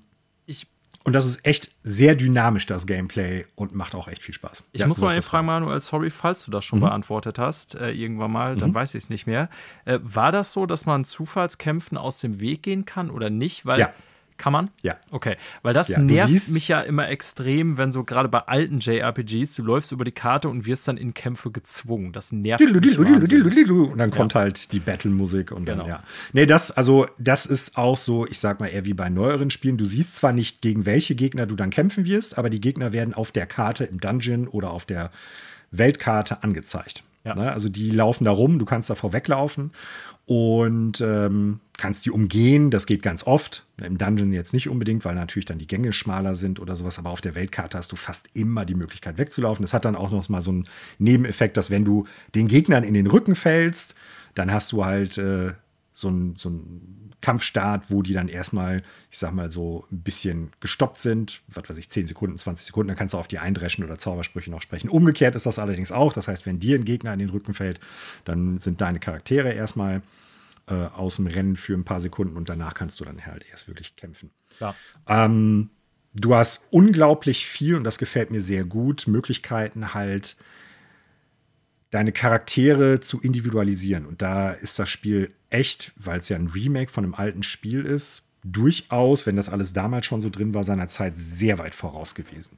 Das ist zwar nicht so wie bei moderneren CRPGs, dass du, was weiß ich, dann hat das Auswirkungen auf die Story oder es hat Auswirkungen darauf, welche Entscheidungen du treffen kannst oder so. Das ist es nicht, aber zumindest so in der Art und Weise, wie du mit den Basismechaniken des Spiels, was so Kampfsystem, Items, ähm, Charakterwerte, also deine, deine, deine Stats, wie man auch neudeutsch sagt, betrifft, das kannst du da alles richtig, richtig cool individualisieren. Und das läuft halt über so ein System. Du hast mehrere Basisfähigkeiten, ne, also für Angriff, Verteidigung, äh, Magie und so weiter und so fort. Das sind starre Werte, die sich dann halt immer erweitern, je nachdem, was du für Items trägst, welchen Level du hast und so weiter und so fort. Aber darüber hinaus gibt es halt noch so ein paar Fähigkeiten, die du zusätzlich hast, die du zusätzlich nochmal mit Extrapunkten leveln kannst, die einmal für Kampfsystem wichtig sind. Das sind dann so BPs. Und äh, für allgemeine Fähigkeiten, das sind dann SPs. Und die wiederum bedingen, je nachdem, auf welchem Level du hast, entweder so Gruppensachen, die du anwählen kannst, also wo dann Fähigkeiten freigeschaltet werden. Sei es zum Beispiel, dass du besondere Items dann schmieden kannst, also besseres Zeug für deine Charaktere. Oder dass du ein Reittier auf der Welt dann halt äh, rufen kannst, womit du dann auch zu Gegnern kommst, die vorher dir verschlossen waren, weil du da nicht einen Berg hochgekommen bist oder so. Aber es hat auch Auswirkungen darauf, wie viele Erfahrungspunkte du zum Beispiel kriegst. Und das Ganze ist ein, ich sag mal, ineinander verzahntes System, was jetzt, wenn man sich nicht am Anfang da so ein bisschen mit auseinandersetzt, erstmal gar nicht so tiefgreifend wirkt und auch gar nicht so wichtig wirkt bis man sich so ein bisschen dahinter klemmt. Und dann macht das Ganze auch Spaß, da zu gucken, die einzelnen Fähigkeiten zu leveln. Du kannst, es gibt zum Beispiel eine Fähigkeit, dann kannst du Bücher schreiben. Und diese Bücher sind dann Items, die du dann halt den Charakteren geben kannst und dadurch wieder ein Stat leveln kannst. Also, wo dann die ganzen Fähigkeiten so untereinander verzahnt sind, dass du, ich sag mal, Jetzt kein Hinweis auf den sogenannten Podcast, aber dieses Min-Max, was es ja halt bei JRPGs ganz oft gibt, dass du halt versuchst, äh, deine Charaktere so, so gut wie möglich aufzustellen, um halt in Kämpfen erfolgreich zu sein. Das kannst du da bis aufs i-Tüpfelchen halt zelebrieren. Also Leute, die quasi an Excel-Tabellen Spaß haben, die werden ihre helle Freude damit haben mit dem Spiel. Hm. Ich fand's richtig gut. so, ähm, klingt jetzt ein bisschen abstrakt, klingt vielleicht auch gar nicht so spannend, weil es wirkt jetzt halt nicht so actiongeladen. Aber das ist halt so Kern-JRPG. Sehr oldschoolig. Gleichzeitig bietet es viele Möglichkeiten, ohne völlig überfrachtend zu sein. Und äh, ich sag mal, modernere JRPGs haben manchmal das Problem, dass du dann Menüs über Menüs über, über Menüs hast. Hast du hier bis zum gewissen Grad natürlich auch, weil du verschiedene Sachen machen kannst. Aber es ist jetzt nicht so, dass man sich da nur durch Menüs durchwühlen muss und äh, dieses, äh, was weiß ich, also Xenoblade Chronicles 3 zum Beispiel ist da ein ganz, ganz negatives Beispiel für mich der letzten Zeit. Ähm, das ist halt so überfrachtet mit Systemen und so unübersichtlich, dass es mir einfach irgendwann keinen Spaß mehr gemacht hat. Und das ist hier nicht. Das ist halt Back to the Roots, Oldschool JRPG vom Kampfsystem her, von den Fähigkeiten. Gleichzeitig bietet es halt Möglichkeiten, da viel zu individualisieren. Das Ganze ich sag mal, Level-System macht halt Spaß. Du kannst theoretisch, nee, nee theoretisch, praktisch, ich habe es ja gemacht, du kannst praktisch hingehen, bestimmte Werte und Fähigkeiten dann halt lernen und leveln. Und dann kannst du im Dungeon oder auf der Oberwelt, wenn deine Charaktere stark genug sind, die Gegner einfach, ich sag mal, im Vorbeilaufen besiegen. Also du musst dann gar nicht mehr gegen die kämpfen, wenn du das möchtest. Du kannst das alles optional einstellen, äh, einschalten und ausschalten. Also auch da die Individualisierungsmöglichkeiten echt gut. Und nochmal, wenn das im Originalspiel drin war, was ich nicht weiß, weil ich es damals nicht gespielt habe, dann war dieses Spiel seiner Zeit echt um fast zehn Jahre voraus. Hm. Krass, dass das nicht ich sag mal, den gleichen Status hat wie, was weiß ich, einige andere JRPGs aus der Zeit, sagen wir es mal so. Ähm, Schlussendlich, Story ist okay. Es geht natürlich dann um große Bösewichte, die so alles kaputt machen wollen, sage ich mal im weitesten Sinne. Man hangelt sich relativ linear von Set zu, äh, Setpiece zu Setpiece, was ich aber gar nicht schlimm finde, weil das Spiel ist dementsprechend auch nicht wirklich lang. Ich habe, jetzt muss ich nochmal überlegen, ich glaube keine 35 Stunden äh, auf dem Tacho. Äh, hab's durch, hab super viel gemacht. Ich habe zwar nicht alles gemacht, es gibt auch noch super viel Postgame-Content, also auch da ist es echt viel Spiel drin, wenn man möchte. Man kann aber vieles von dem, was ich gemacht habe, gerade so diese einzelnen Fähigkeiten, die auch optional sind, die kann man auch liegen lassen. Und man kann auch den Schwierigkeitsgrad äh, sehr gut anpassen im Sinne von, äh, wenn man jetzt halt, wem das zu leicht ist, der kann den Schwierigkeitsgrad nach oben drehen. Wem das halt zu äh, schwierig ist und man möchte sich halt so ein bisschen durchfräsen, äh, kann man es auch runterstellen. Also ich behaupte mal, das kann man auch locker in 25 Stunden durchspielen. Und damit hat es eine Länge für ein JRPG, die ich einfach richtig gut finde. Ja, ich wollte gerade sagen, und für finde, mich tatsächlich erstmal so reizvoll macht. Also nicht, dass ich es jetzt spielen werde ja. direkt, aber ja. Also es ist ein wirklich gutes Game und wie gesagt, so dieses, dieses Klassische, was ich an JRPGs mag, dass man so Kämpfe als Puzzle angeht, im Sinne von, okay, ich muss jetzt mal überlegen, welchen Charakter nehme ich dann mit in den Bosskampf vor allen Dingen, ähm, welche Fähigkeiten, welche Ausrüstung gebe ich dem und dann rasierst du halt die Bosse da eben so weg. Oder du hast halt ein Riesenproblem und das ist ein Roadblock, ja. weswegen du das dann halt so ein bisschen als Puzzle sehen musst. Ja. Und das gefällt mir richtig gut bei JRPGs und hier hat es mir auch sehr gut gefallen und deshalb gebe ich 8 von 10 Punkten für das Spiel. Ha. Okay, war ich jetzt, wäre meine letzte Frage gewesen, aber hast du natürlich schon mhm. weggenommen. Ja. Ja. Dann.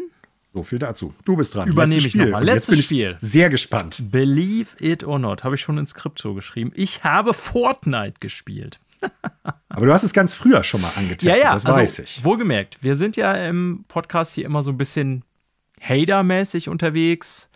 Nichtsdestotrotz erkenne ich natürlich an. Also das bezieht sich auch so ein bisschen auf Epic oder Tim Sweeney oder wie die sich geben, kommen wir gleich auch noch drauf, ähm, weiß ich natürlich, dass Fortnite A ein wahnsinnig relevantes Produkt ist. Ich meine, ich arbeite ja mit jungen Menschen und da kriege ich ja, wenn die mitkriegen, dass ja. ich Videospiele spiele, ist die Frage nach wie vor immer noch, spielen sie Fortnite? Ey, Brudi muss Fortnite, geht nicht. Ähm, habe das ja auch bei meinem Neffen mitbekommen, zum Beispiel und so. Ich weiß gar nicht, ob das jetzt noch so aktiv zockt. Ich glaube nicht. Der war jetzt zuletzt eher auf FIFA oder so, hat es aber lange Zeit auch immer wieder gespielt und so weiter. Aber also es ist natürlich ein Riesending und ich erkenne auch an, ähm, dass es wirklich so in Teilen auch bezüglich der Präsentation und so Maßstäbe gesetzt hat. Es gab und gibt aber natürlich auch Sachen, die mich gestört haben an Fortnite. Warum ich das jetzt letzte Woche wieder installiert habe, nach ewig langer Zeit, denn ich habe das letzte Mal Fortnite gespielt. Das war ganz witzig, dann mal in die Stats reinzugucken, denn wenn man es wieder installiert hat, was ich ja schon mal damals hatte auf PlayStation, dann hat man natürlich trotzdem noch seine ja, Stats von vor, weiß nicht wie viele Jahren das her ist.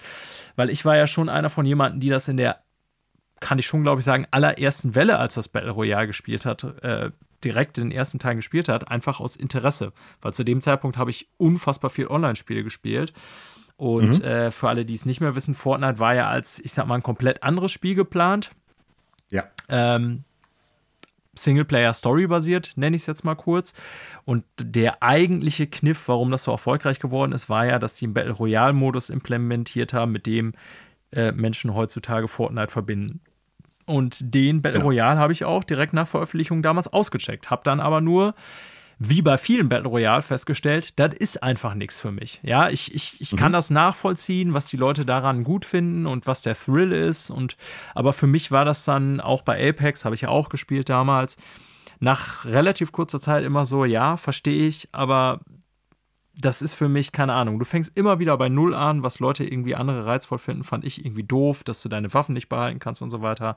Und so wie das andere Battle Royale habe ich es dann nach einer gewissen Zeit beiseite gelegt. Das war also echt nicht viel, was ich gespielt habe. Und seitdem habe ich es auch nie wieder gespielt, trotz diverser Riesen-Updates und diese ganzen Medienereignisse und Travis Scott-Auftritte, was es alles gab, habe ich auch alle gar nicht mitgekriegt. Jetzt stand letzte Woche folgende Nachricht und die wollte ich eigentlich erst in den Front der Sendung packen, Manuel, dass wir mal über Fortnite reden müssen, damit wir hier nicht als die totalen Ignoranten in der Welt der Videospiele gelten. Aber jetzt kann ich sie in was wird hier denn, äh, was wird denn hier gespielt thematisieren, weil ich es gespielt habe. Auch du ja. wirst es mitbekommen haben. Fortnite hat ja jetzt mit letzter Woche, wir hatten Trailer auf den Game Awards gesehen, speziell zu Lego Fortnite. Im Grunde drei komplett neue Modi ähm, gelauncht. Auf einen Schlag, was schon mal crazy ist, finde ich. Mhm. Und zwar ähm, ein Racer, so ein Fun Arcade Racer, Rocket Racing heißt es, glaube ich, Fortnite Rocket Racing, wenn ich das richtig sehe. Ist das auch von den Rocket League Leuten? Genau. So, das okay. ist mhm. nämlich ein wichtiger Hinweis. Ähm, es ist in dem Fall von den Rocket League-Machern und ich sag mal so, diesen Fußballaspekt hat das überhaupt nicht. Also, das ist ein, ähm, ja, Psionic heißt die Firma, wenn ich das richtig in Erinnerung habe. Mhm. Psionics. Psionics, genau. Genau. Und das ist ein Straight-Up Racer. Ne, also so Funracer, Mario Kart-mäßig könnt ihr euch das so vorstellen, so von der Länge der Strecken, als auch von dem, wie die so aufgebaut sind. Das heißt, es hat nichts mit Sim-Racing zu tun oder so, was mein Bruder gerne spielt, sondern das ist wirklich nur, ja, just for fun, so Mario Kart, irgendwie sliden, Boost aufbauen mit dem Sliden. Extras gibt es da zwar nicht, ja, aber ähm, wie bei allen diesen Erweiterungen, über die ich jetzt hier rede, hast du bei Fortnite die, ich sag mal, das Spiel als solches umsonst, wie ja auch schon bei Battle Royale. Ne, und das ist natürlich schon relativ krass, das muss man sagen, weil die jetzt ja insgesamt drei komplett neue Spiele eigentlich gelauncht haben bei Fortnite. Ja, und ähm, ja, das ist halt einmal, wie gesagt, dieser äh, Fortnite Rocket League Racer. Dann ist es halt Lego Fortnite, ein Survival Crafting Game à la Minecraft. Komme ich gleich noch zu. Das ist nämlich das, was ich hauptsächlich gespielt habe. Und das letzte habe ich tatsächlich gar nicht gespielt. Ähm, das ja, ist im Grunde das Produkt von Harmonix, über die ich also mal an dieser Stelle irgendwann näher geredet habe, die äh, Videospiel. Musikspiele, also ich wollte jetzt gerade Videospiele, Musikform, andersrum ist es ja Quatsch, äh, Musikspiele gemacht haben. So Rockband, mhm. also die Rockband-Macher, die ein neues Spiel für Fortnite gemacht haben. Jetzt denkt bei Rock bei Rockband natürlich jeder daran, da braucht man ja die Plastikgitarren und so weiter. Ähm, das hat man in dem Fall natürlich nicht und die versuchen das so, das habe ich auch tatsächlich nicht angespielt oder nicht probiert. Die versuchen das natürlich einfach auf den Controller zu legen. Das heißt, diese Musikspielsteuerung hat man dann nicht mehr auf so einem Plastikinstrument, sondern auf dem normalen Controller. Aber man muss schon sagen, und deswegen wollte ich darauf zu sprechen kommen, äh, Fortnite Festival heißt es übrigens, das letzte Spiel, dass es ja eigentlich das geworden ist, was Roblox ja sowieso schon seit langem ist und wo, glaube ich, solche Mega-Games hintendieren. Nämlich ein Launcher zu sein für verschiedene Produkte. Und wir haben immer mal wieder darüber gesprochen, zum Beispiel Manuel auch bei Call of Duty. Da hatte ich ja schon gesagt, ähm, Call of Duty ist ja eigentlich in mehrere Teile jetzt. Es gibt zwar noch dieses klassische Produkt, was man kaufen kann, das jährliche Call of Duty für Full Price, aber natürlich wissen wir alle, dass zum Beispiel Warzone eigentlich der, also das Battle Royale innerhalb des COD-Universums, der größte Faktor ist, was die Multiplayer-Spiele angeht. Und das ist ja auch umsonst spielbar, kann man sich einfach runterladen. Dann wird halt gezahlt über die ganzen Mikrotransaktionen, wie das halt auch bei Fortnite und bei allen anderen Games ist. Äh, ja, und Fortnite ist mir, nachdem ich es jetzt installiert habe, mal wieder seit Jahren, dann natürlich direkt bewusst geworden, als ich es das erste Mal geöffnet habe, genau das geworden, nämlich eine eigene Plattform. Und wir haben ja damals, Manuel, du kannst dich erinnern, als zum Beispiel Harmonix gekauft wurde von denen, darüber spekuliert, ja, was machen denn diese Studios jetzt, die jetzt von Epic alle gekauft wurden? Sie haben ja relativ klar gemacht, Epic, dass diese Studios gekauft wurden, um an Fortnite mitzuarbeiten, um Fortnite-Content zu produzieren.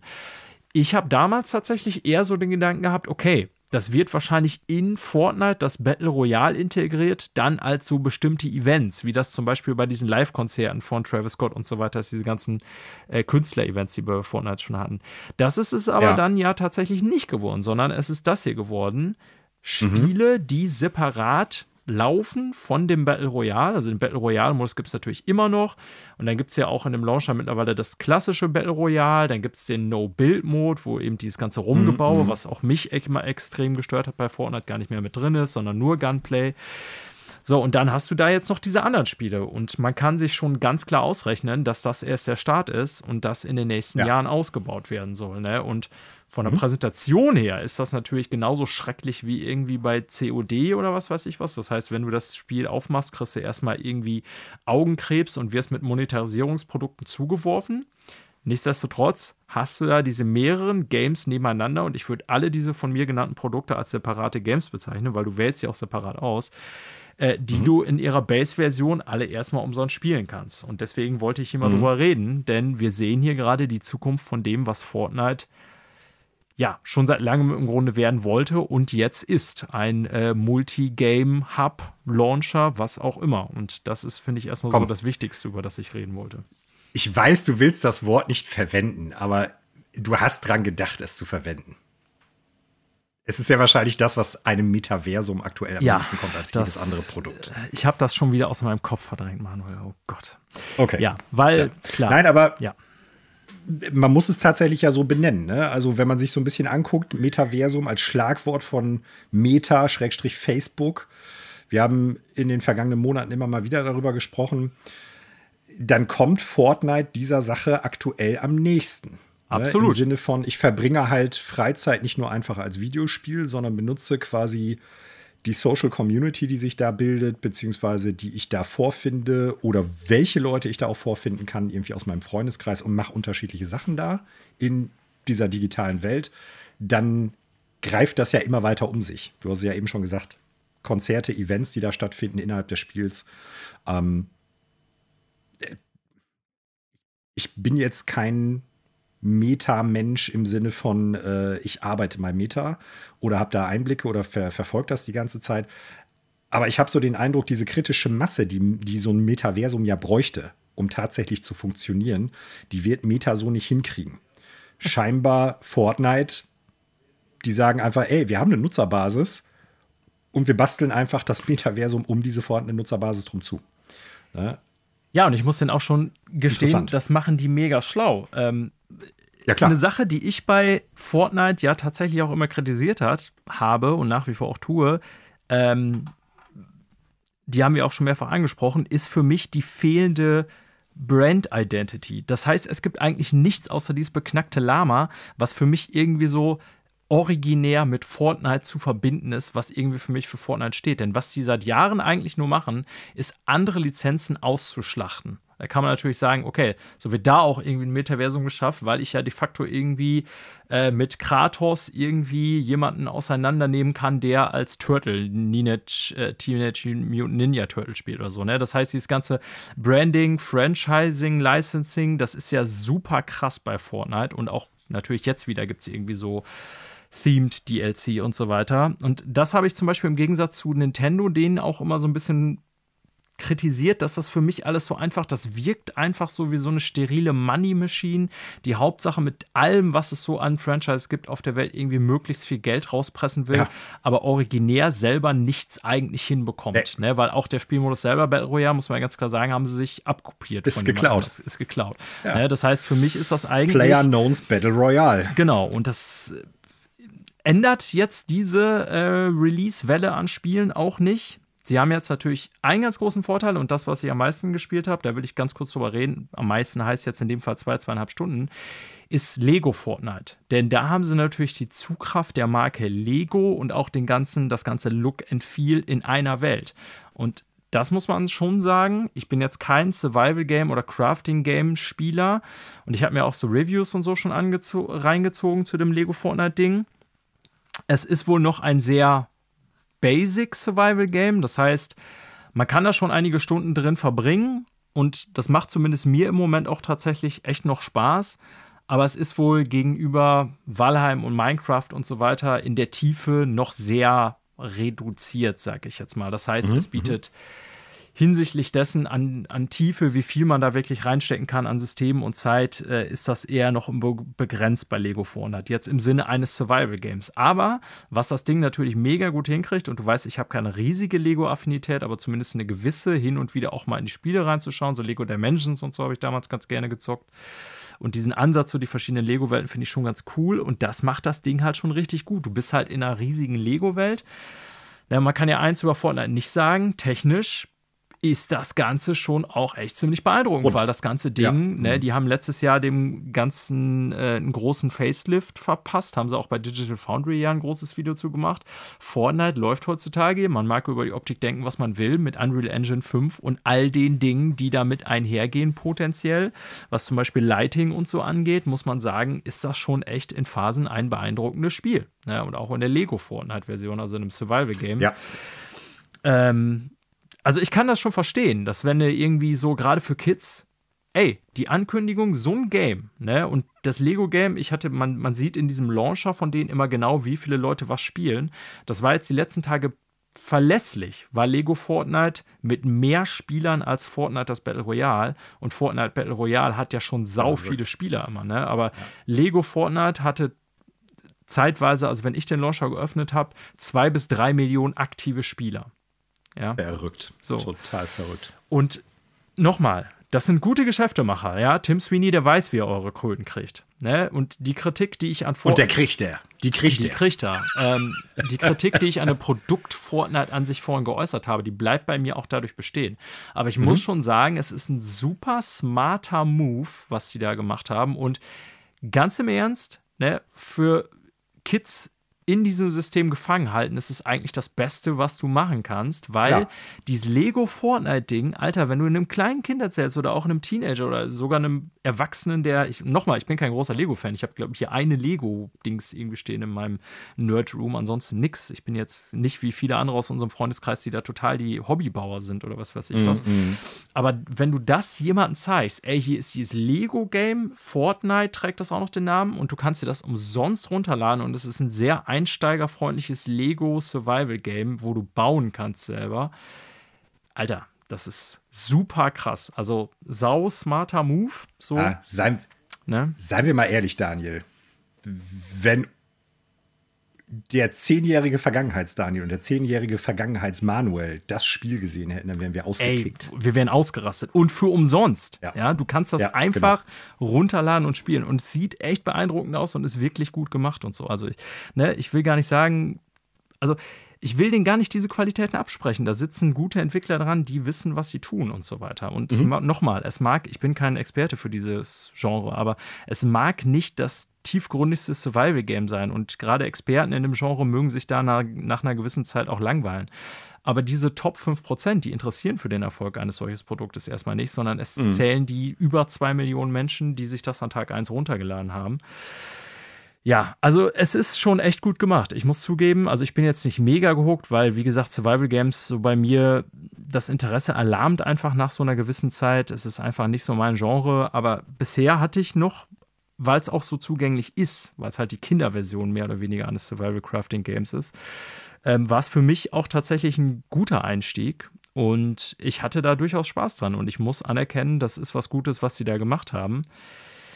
Ähm, es ist aber zum Beispiel auch beim Racer so, also es kommt halt nicht an die Qualitäten eines Mario Karts ran. Das muss ich halt ganz klar sagen. Ne? Sowohl im Feel als auch im Look. So. Und ich würde behaupten, wer jetzt Survival Crafting Game Experte ist, wird das wahrscheinlich auch bei Lego, bei dem Fortnite-Ding finden, dass er sagt, ja, ist ganz nett, aber ein richtig geiles Survival Game ist das dann irgendwie doch nicht. Weiß ich nicht. Könnt mir gerne oder schreibt uns gerne, wenn ihr tatsächlich Survival Crafting Game Spieler seid und da eine andere Erfahrung habt. Vielleicht ist es auch der geilste Shit aller Zeiten.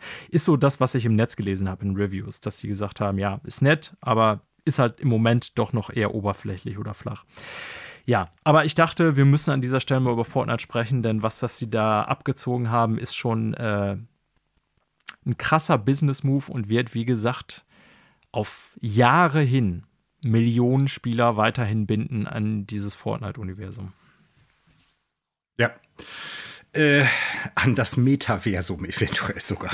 Mal gucken. Ja. Wobei auch da, ich stelle mir die Frage, ne, was bleibt übrig, wenn du die ganzen halt Kollaborationen wegnimmst? Würden die Leute das dann trotzdem noch spielen? Ich bin mir nicht sicher. Nee. Ne? Und wenn das irgendwann mal abebben sollte, kriegen sie es dann irgendwie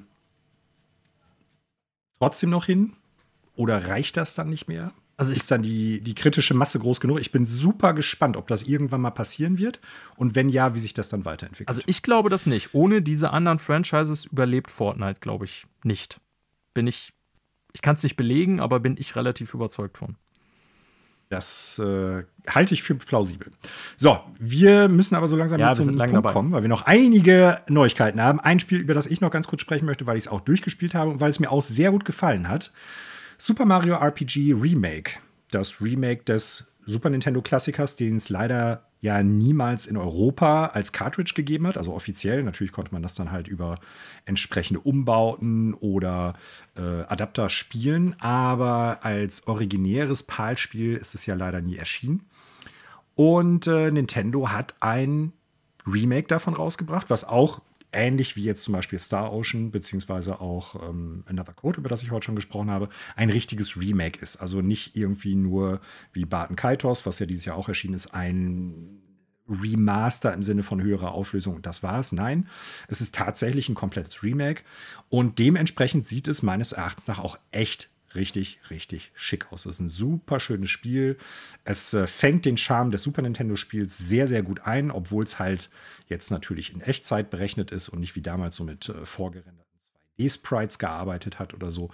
Äh, richtig gut. Das Kampfsystem funktioniert meines Erachtens nach immer noch sehr gut. Ähm, auch da muss ich sagen, ist ja bei Spielen, die dann irgendwie so 20 plus Jahre alt sind, aber teilweise auch jüngere Spiele, die Frage, wie gut ist das Gameplay gealtert, wenn man das heute noch spielt? Reicht das noch? Wirkt das modern genug? Macht das Spaß genug? Ist das zu umständlich, wie auch immer? Und ich würde jetzt sagen, mit einigen Abzügen oder mit einigen kleineren Kritikpunkten, ja, das ist sehr gut gealtert und das funktioniert auch heute noch. Und auch für dieses Spiel gilt etwas, was ich mir bei mehr JRPGs einfach wünsche. Wenn man jetzt auf sowas wie Star Ocean guckt, über das wir gesprochen haben, oder Chrono Trigger oder jetzt halt Mario RPG, das ist einfach überschaubar. Ich habe das Spiel durchgespielt. Es gibt noch einiges, was ich freizocken kann, viel Postgame-Content, was man noch machen kann. Aber mein, meine Uhrzeit war 18 Stunden. Und diese 18 Stunden haben mir echt richtig viel Spaß bereitet, weil auch hier wieder so dieses Puzzelartige, wie gehe ich an Kämpfe dran, wie gehe ich an bestimmte Kampfsituationen, Setups oder Gegner dran.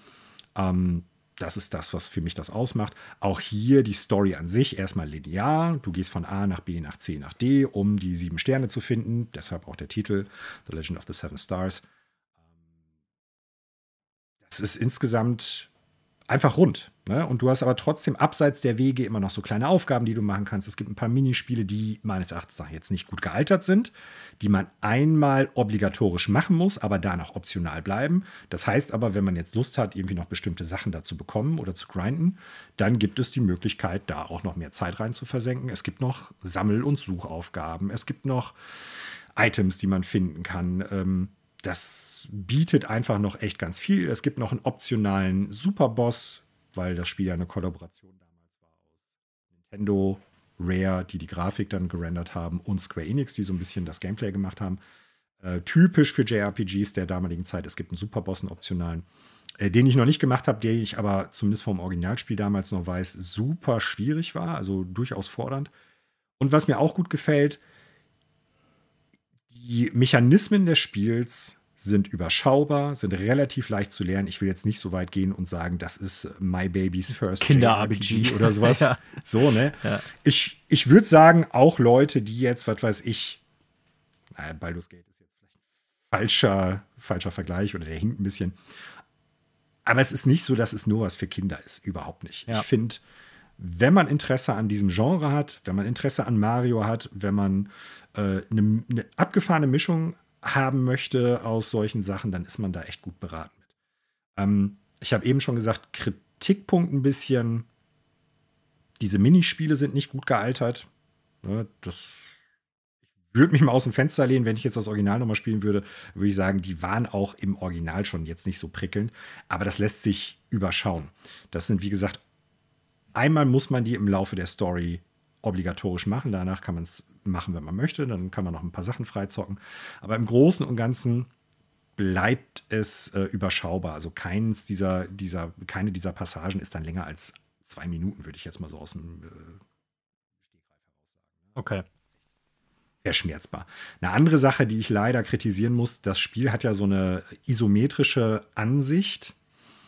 Und äh, es gibt, weil es ein Mario-Spiel ist, natürlich auch ein paar Sprungpassagen. Und die sind manchmal etwas hakelig, weil die Perspektive dann Ja. ein bisschen daneben ist. Das kann schon frustrierend sein. Auch das ist, ich sag mal, weil es ja im Kern JRPG ist, verschwindend gering, aber es wird zwei, drei Passagen geben. Und da weiß ich zum Beispiel, Connor, der hat es ja auch gespielt, der hat da geflucht, was das betrifft.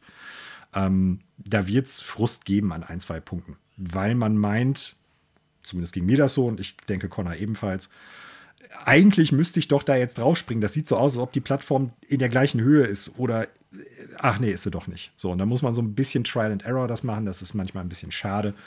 Aber ähm, da, auch das ist nebensächlich. Ne? Und die ganze Präsentation audiovisuell betrachtet, richtig, richtig schick, wirkt super modern. Ich bin mir nicht hundertprozentig sicher. Ich weiß gar nicht, ob es ein Digital Foundry Video dazu schon gibt. Ich glaube ja. ja. Ich habe ich in Erinnerung. Ich habe es nicht geschaut, aber ich meine ziemlich sicher, äh, dass es das gibt. Ja.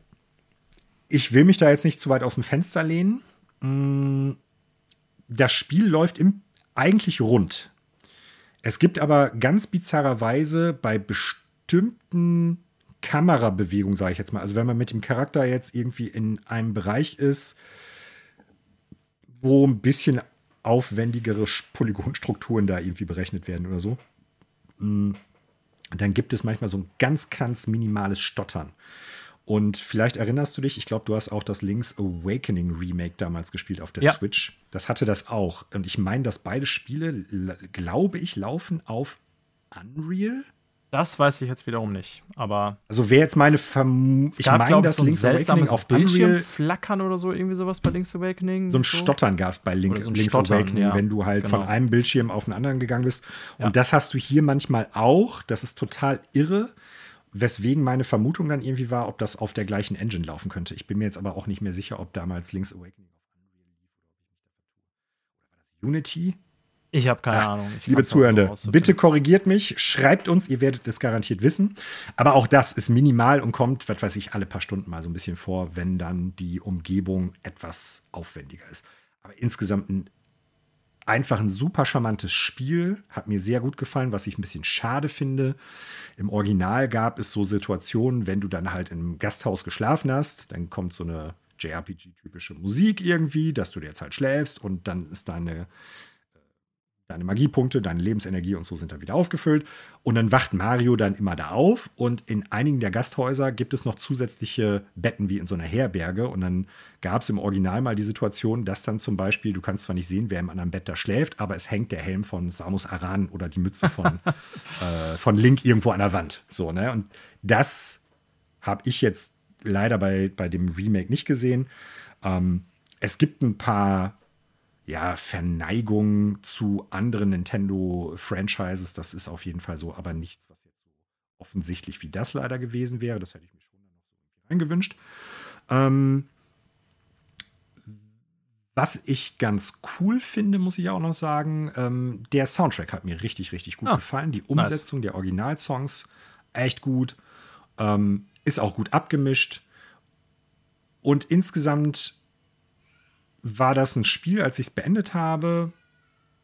Das war einfach so ein, so ein, wie gesagt, genau die richtige Länge, nicht zu lang, nicht zu kurz. Es hat echt insgesamt viel Spaß gemacht und auch so ein, so ein bisschen so ein, so ein, so ein nostalgisches Feelgood-Gefühl. Natürlich, weil ich das Original kenne, aber ich würde mal behaupten, weil diese Welt durchaus echt auch charmant und interessant ist und es ja tatsächlich auch neue Charaktere gibt, Ne? Das ist ja so ein, so ein Kritikpunkt bei den neueren Paper Mario-Spielen, bei den neueren äh, Mario-RPGs an sich, dass man immer nur äh, Toads nimmt oder die klassischen Mario-Charaktere auftauchen, aber irgendwie so wenig neue oder eigenständige Persönlichkeiten da drin vorkommen. Und das ist hier noch anders. Ne? Man hat mit Mellow und mit, ähm, wie heißt er nochmal, äh, Gino, tatsächlich zwei eigenständige Charaktere, die trotzdem gut in das Universum reinpassen, die irgendwie auch ganz nett sind und niedlich und in der Story auch eine Relevanz besitzen. Du hast einen anderen Gegner. Bowser ist nicht der große Bösewicht wie sonst. Ne? Bowser ist tatsächlich, ich weiß gar nicht, ob ich spoilern darf, ich mache einfach mal das Originalspiel, ist jetzt auch schon alt, wird Teil deiner Party ab einem ja. gewissen Punkt.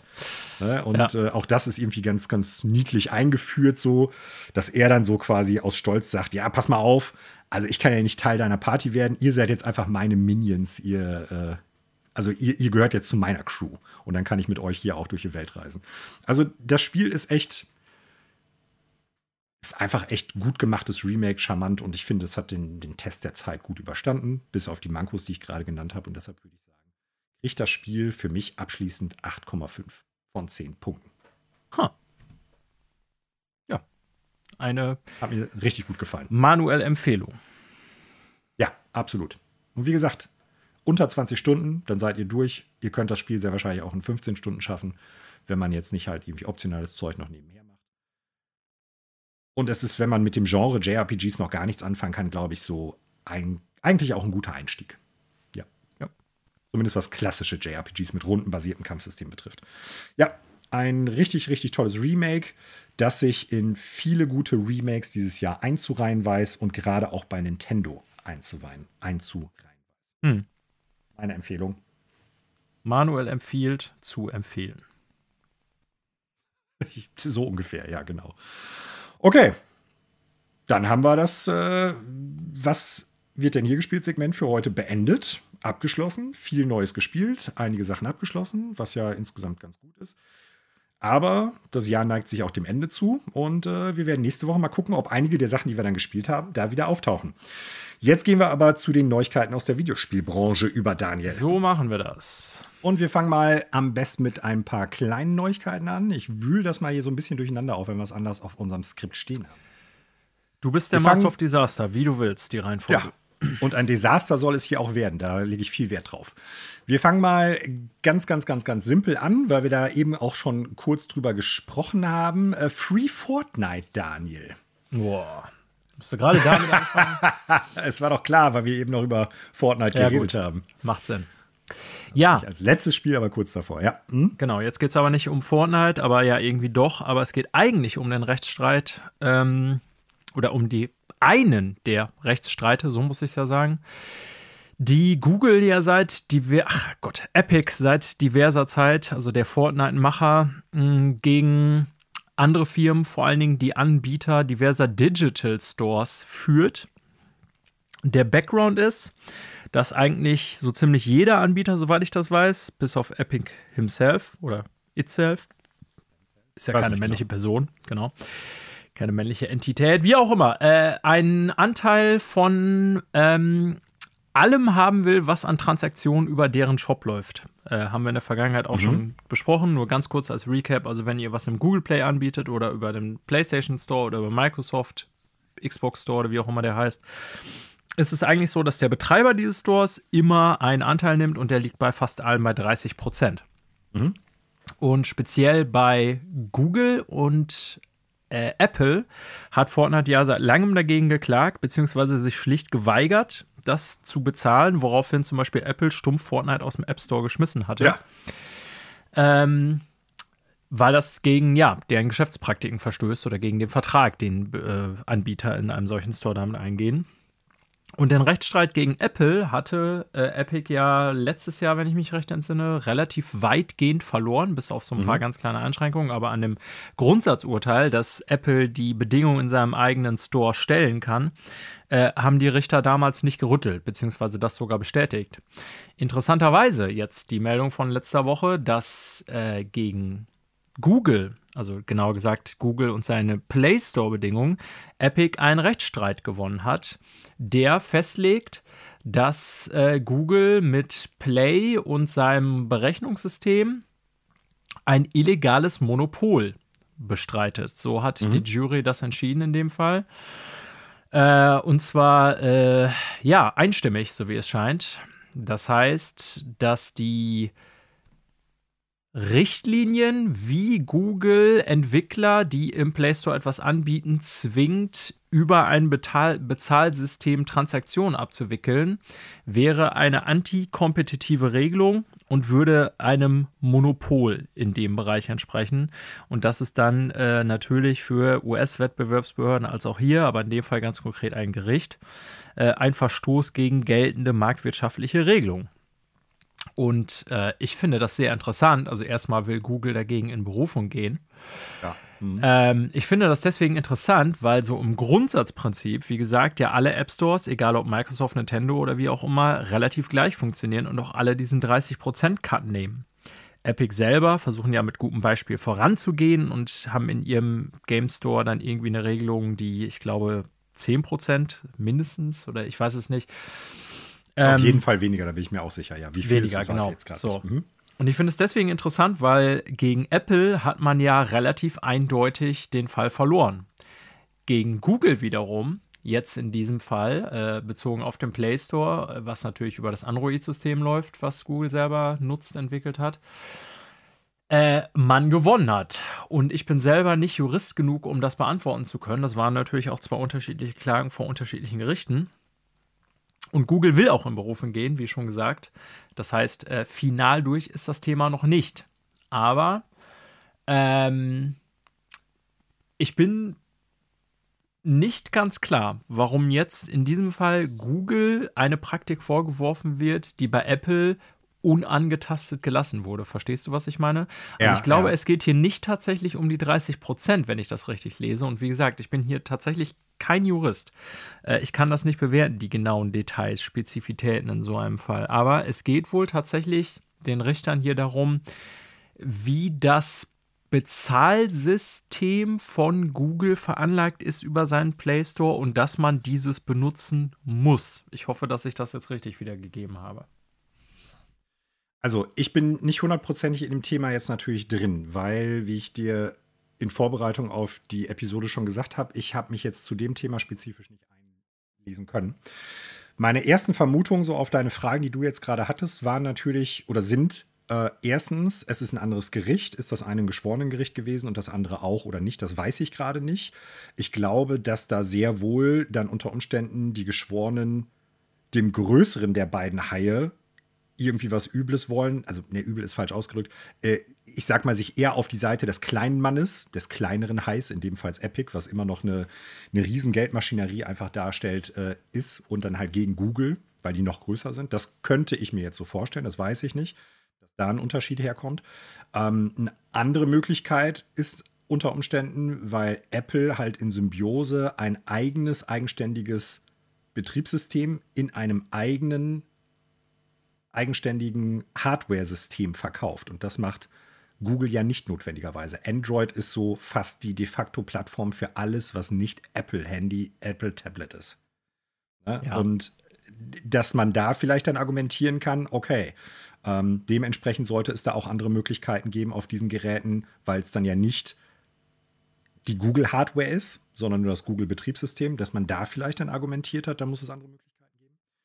Ähm, so wie ich das jetzt hier aus dem Artikel jetzt rausnehme, geht es, wie du es ja eben auch schon sagtest, nicht notwendigerweise um diese 30 Prozent per se, sondern um die Frage, ob es alternative Möglichkeiten gibt, um, ich weiß jetzt nicht, wie die Währung in Fortnite heißt, ich sage jetzt einfach mal Fortnite-Bugs, äh, ob man nicht auch alternative Zahlungsmöglichkeiten da halt irgendwie möglich machen sollte oder muss. Sprich, wenn ich in dem Play Store was anbiete, dann äh, ist diese, sind diese 30 Prozent rechtens, die dann halt an Google abgetreten werden müssen.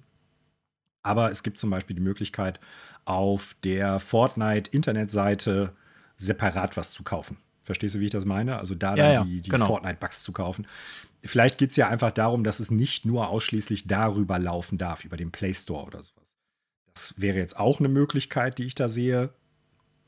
So. Ähm, ja, das sind erstmal so die Gedanken dazu, warum es damit mal vielleicht jetzt funktioniert hat und bei Apple nicht. So. Das kann ich dir aber jetzt nicht hundertprozentig sagen, weil wie gesagt, ich kenne nur den Artikel, den du jetzt hier ja. verlinkt hattest. Bin da nicht wirklich in der Materie. Und vor allen Dingen sind wir beide nicht äh, Juristen auf irgendeiner Ebene, nicht mal im Ansatz und schon gar nicht für amerikanisches Recht, was dann ja auch nochmal anders ist als EU oder deutsches Recht. Genau, aber dein erster Hinweis ist natürlich erstmal schon mal ganz richtig und wichtig, denn der Ausgang eines Rechtsstreites in einem ähnlich gelagerten Fall bedeutet nicht einen gleichen Ausgang für den jeweiligen Fall, um den es geht. Sprich, Rechtsfälle sind natürlich getrennt voneinander zu sehen und werden mhm. auch äh, getrennt voneinander behandelt. Es gibt natürlich diese, ähm, wie heißt das noch, die Fälle manuell vor Gericht? Präzedenzfall. Auf, äh, Präzedenzfälle, Dankeschön, auf die man sich dann auch beziehen kann. Aber in diesem Fall sind das erstmal zwei völlig unterschiedliche Klagen gewesen. Und ich habe jetzt noch mal hier reingeguckt, was das Verdict so sagt oder was die Jury selber kritisiert. Ähm, und zwar gibt es eigentlich mehrere Punkte. Und zwar, dass Google einerseits das Monopol auf, der eigenen, auf dem eigenen Betriebssystem über den Play Store sozusagen aufrechterhält, indem es antikompetitive Maßnahmen trifft. Also ich verstehe jetzt aus diesem einen Satz heraus, die genaue Urteilsbegründung über viele Seiten habe ich jetzt im Detail nicht gelesen, gebe ich zu, aber ich lese aus diesem einen Satz heraus, dass sie vor allen Dingen darauf kritisieren, dass es natürlich okay ist, wenn Google seinen eigenen Play Store über Android anbietet, aber eben es zumindest auch nicht Alternativen blocken darf. Das wäre der Punkt, über den du gesprochen hast, über welche Quellen kann ich auf solch einem System überhaupt Inhalte beziehen.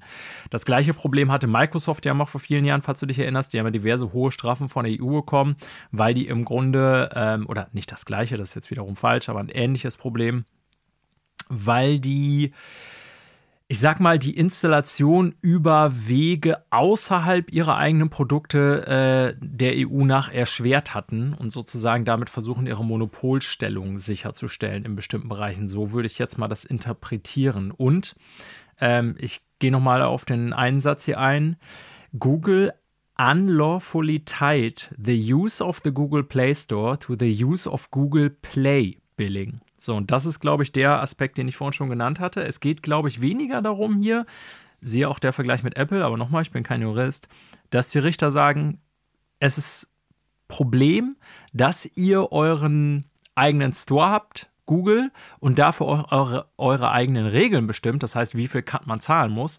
Das ist ja bei Apple auch durchgegangen, sondern es geht den Richtern, so interpretiere ich das jetzt zumindest hier, offenbar darum, dass wenn man den Google Play Store nutzt, man auch auf jeden Fall das eigene Google Zahlungssystem nutzen muss, was wiederum mit Gebühren verbunden ist. Also so würde ich das jetzt hier interpretieren.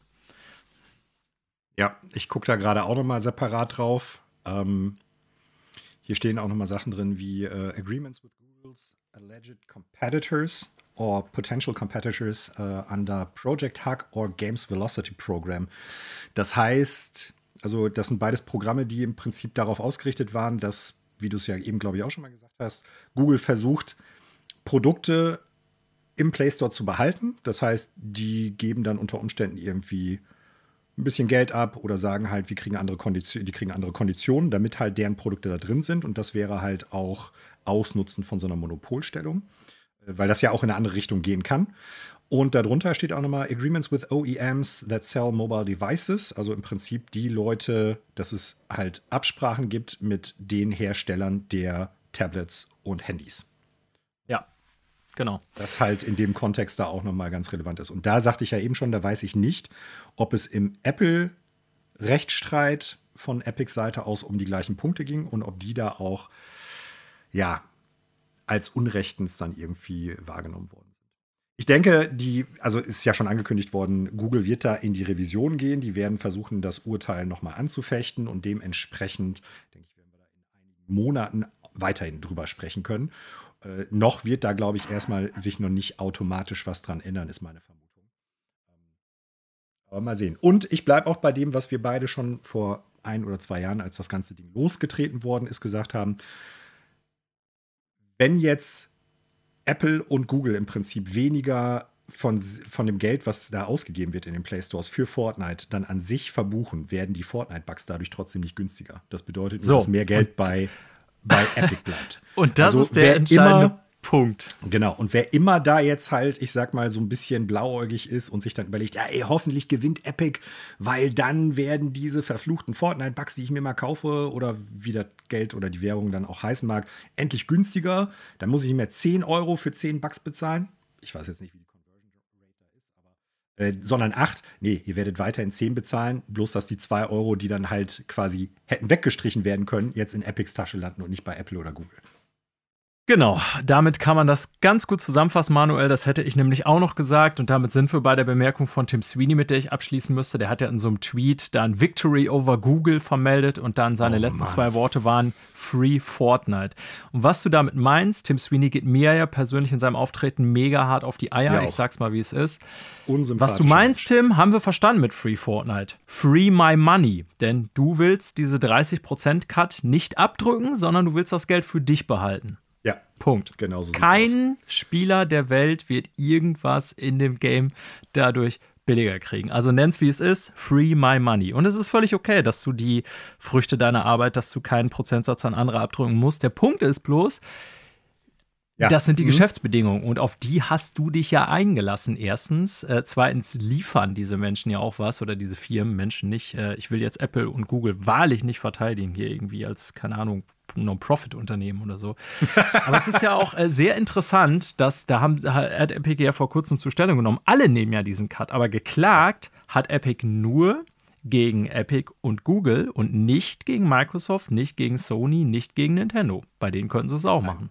Ich sag dir aber auch genau weswegen, weil Nintendo, Sony und Microsoft auf dem Mobile-Markt, also Tablets und Handys, im Prinzip keine Rolle spielen. Keine Rolle spielen, ja. Und die sich, äh, wie soll ich sagen, es nicht versauen wollen mit denen. Da bin ich fest von überzeugt. Ja, davon gehe ich auch aus. Ähm, ja.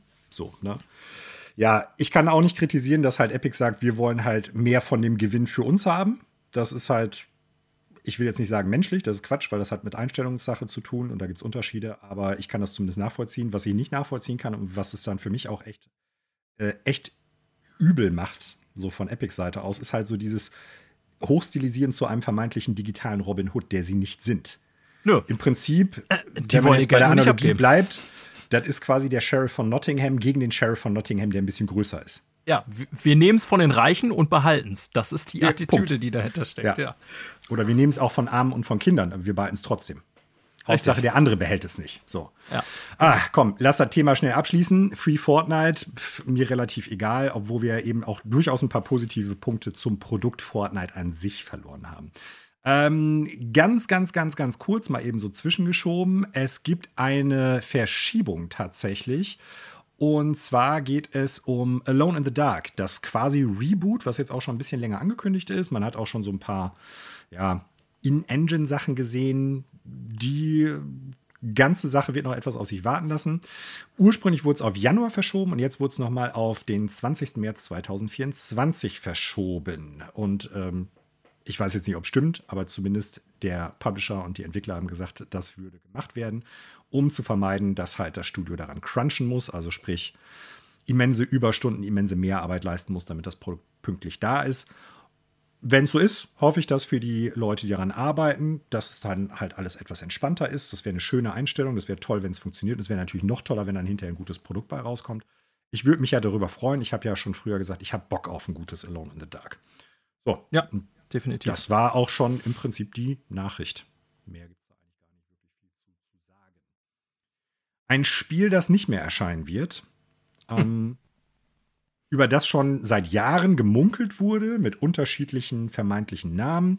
Offiziell, glaube ich, nie so richtig angekündigt wurde. Es wurde immer mal gesagt, dass dieses Projekt existiert ab einem gewissen Punkt und dass man daran arbeitet, dass es was ganz Besonderes wird. Worum geht's? Wir nennen es jetzt mal The Last of Us Online von Naughty Dog. Manche haben es im Internet auch Last of Us Factions 2 genannt. Der Multiplayer-Online-Modus im Last of Us-Universum.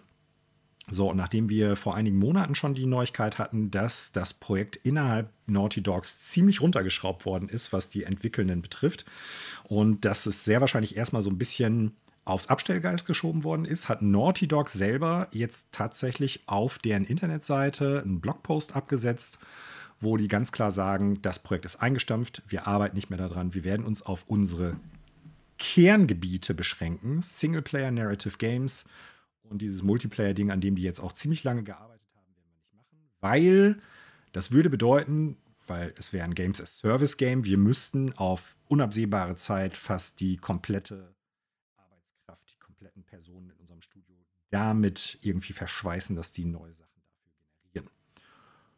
So, das erstmal zum Stand. Daniel, deine ersten Gedanken. Ich habe da nämlich auch einiges zu. Oh, erste Gedanken. Also ich habe viele Gedanken, denn das mhm. Ganze hat ja eigentlich einen langen auch mit Vorlauf. Den zweiten Gedanken anfangen. Ähm, ja, das ist also auch, also mein erster Gedanke war, als ich es gelesen habe, ich hatte irgendwie den Blogpost, ist in irgendeinem, weiß ich nicht, entweder YouTube oder keine Ahnung, eine E-Mail oder irgendwas aufgepoppt. Ich kriege ja immer noch diese Benachrichtigungsmail von Twitter, auch wenn ich da nie reingucke bei Twitter oder es nicht mehr nutze. Aber mhm. irgendwas hatte ich da gesehen und bin dann auf die Seite von Naughty Dog gegangen und dann war tatsächlich mein erster Gedanke, also doch mehr oder weniger, weil das Ganze hat ja einen langen Vorlauf, der eigentlich begann, würde ich sagen, damit. Also, erstens mal haben wir ewig nichts von dem Spiel gesehen. Mhm, zweitens, dann gab es ja irgendwann die Meldung, dass Bungie als neuer Part von PlayStation sich diese ganzen diversen Online-Service-Games-Projekte mal angeguckt hat. Ja. Und bei Last of Us Online, wie es jetzt hier von Ihnen offiziell genannt wurde, wir haben es immer Factions genannt, wohl die Nase gerumpft hat und gemeint, ja, wie wollt ihr das denn langfristig machen? Ähm, und dann gab es ja vor noch gar nicht so langer Zeit äh, die von, ich glaube, Schreier äh, initiierten Medienberichte darüber, dass auch tatsächlich ein Großteil der Leute, die an Factions gearbeitet haben, von dem Projekt abberufen wurden. Ich nenne es jetzt Last of Us Online, so muss ich es jetzt nennen, weil die es offiziell mhm. so genannt haben. Ähm, und dass überhaupt völlig unklar sei, wie es damit weitergeht. Und im Grunde kann man jetzt sagen, ich glaube, das war auch der Zeitpunkt, über den wir schon spekuliert hatten, wir beide hier, ob das Spiel überhaupt nochmal erscheinen wird. Wir waren uns da, meine ich, unsicher, wenn ich mich recht entsinne. Und wir haben jetzt hier die Bestätigung, dass die Sorgen berechtigt waren, also wenn man es Sorgen nennen will.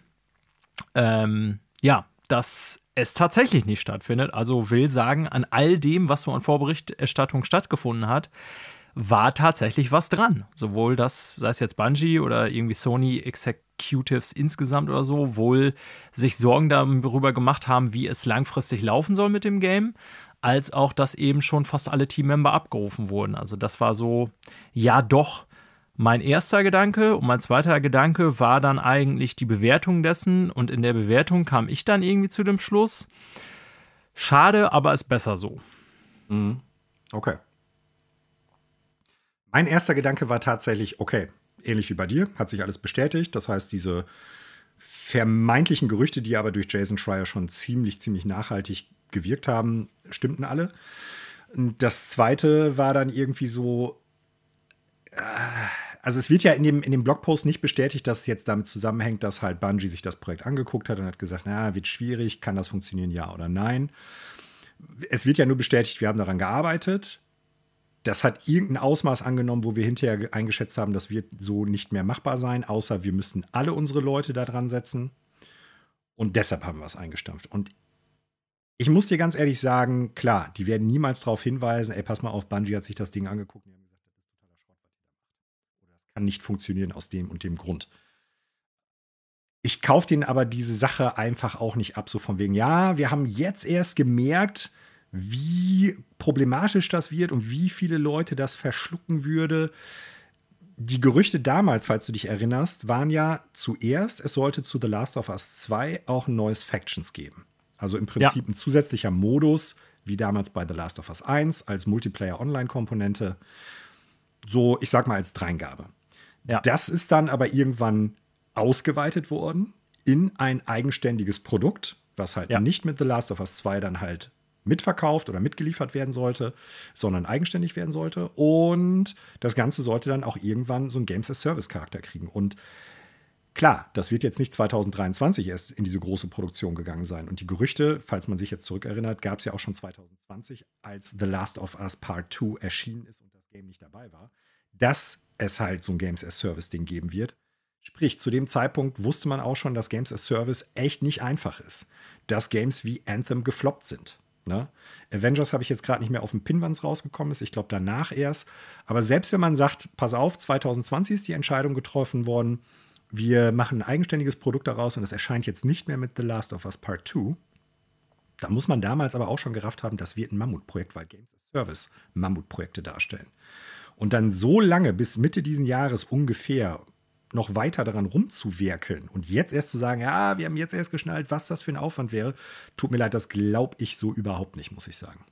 Hm. Also entweder waren die dann damals, als sie gesagt haben, wir machen daraus ein Games as Service Ding, unfassbar blauäugig, was ich bei einem so renommierten Studio wie Naughty Dog mir überhaupt nicht vorstellen kann. Oder das ist jetzt Augenwischerei, um so ein bisschen drüber hinwegzusehen. Ja, pass auf, wir haben jetzt drei Jahre an etwas gearbeitet, das wird nie mehr erscheinen. Das war auch vielleicht nicht das Gelbe vom Ei und wir haben hier halt die Rückmeldung von Sony kannst du natürlich jetzt nicht schreiben. Und gleichzeitig so unterzuschieben, ja, und deshalb arbeiten wir wieder an dem, was wir eigentlich ganz gut können, sprich Singleplayer-Games mit einem narrativen Fokus. Dann sind die Leute ja auch zufrieden, weil ich bin mir sicher,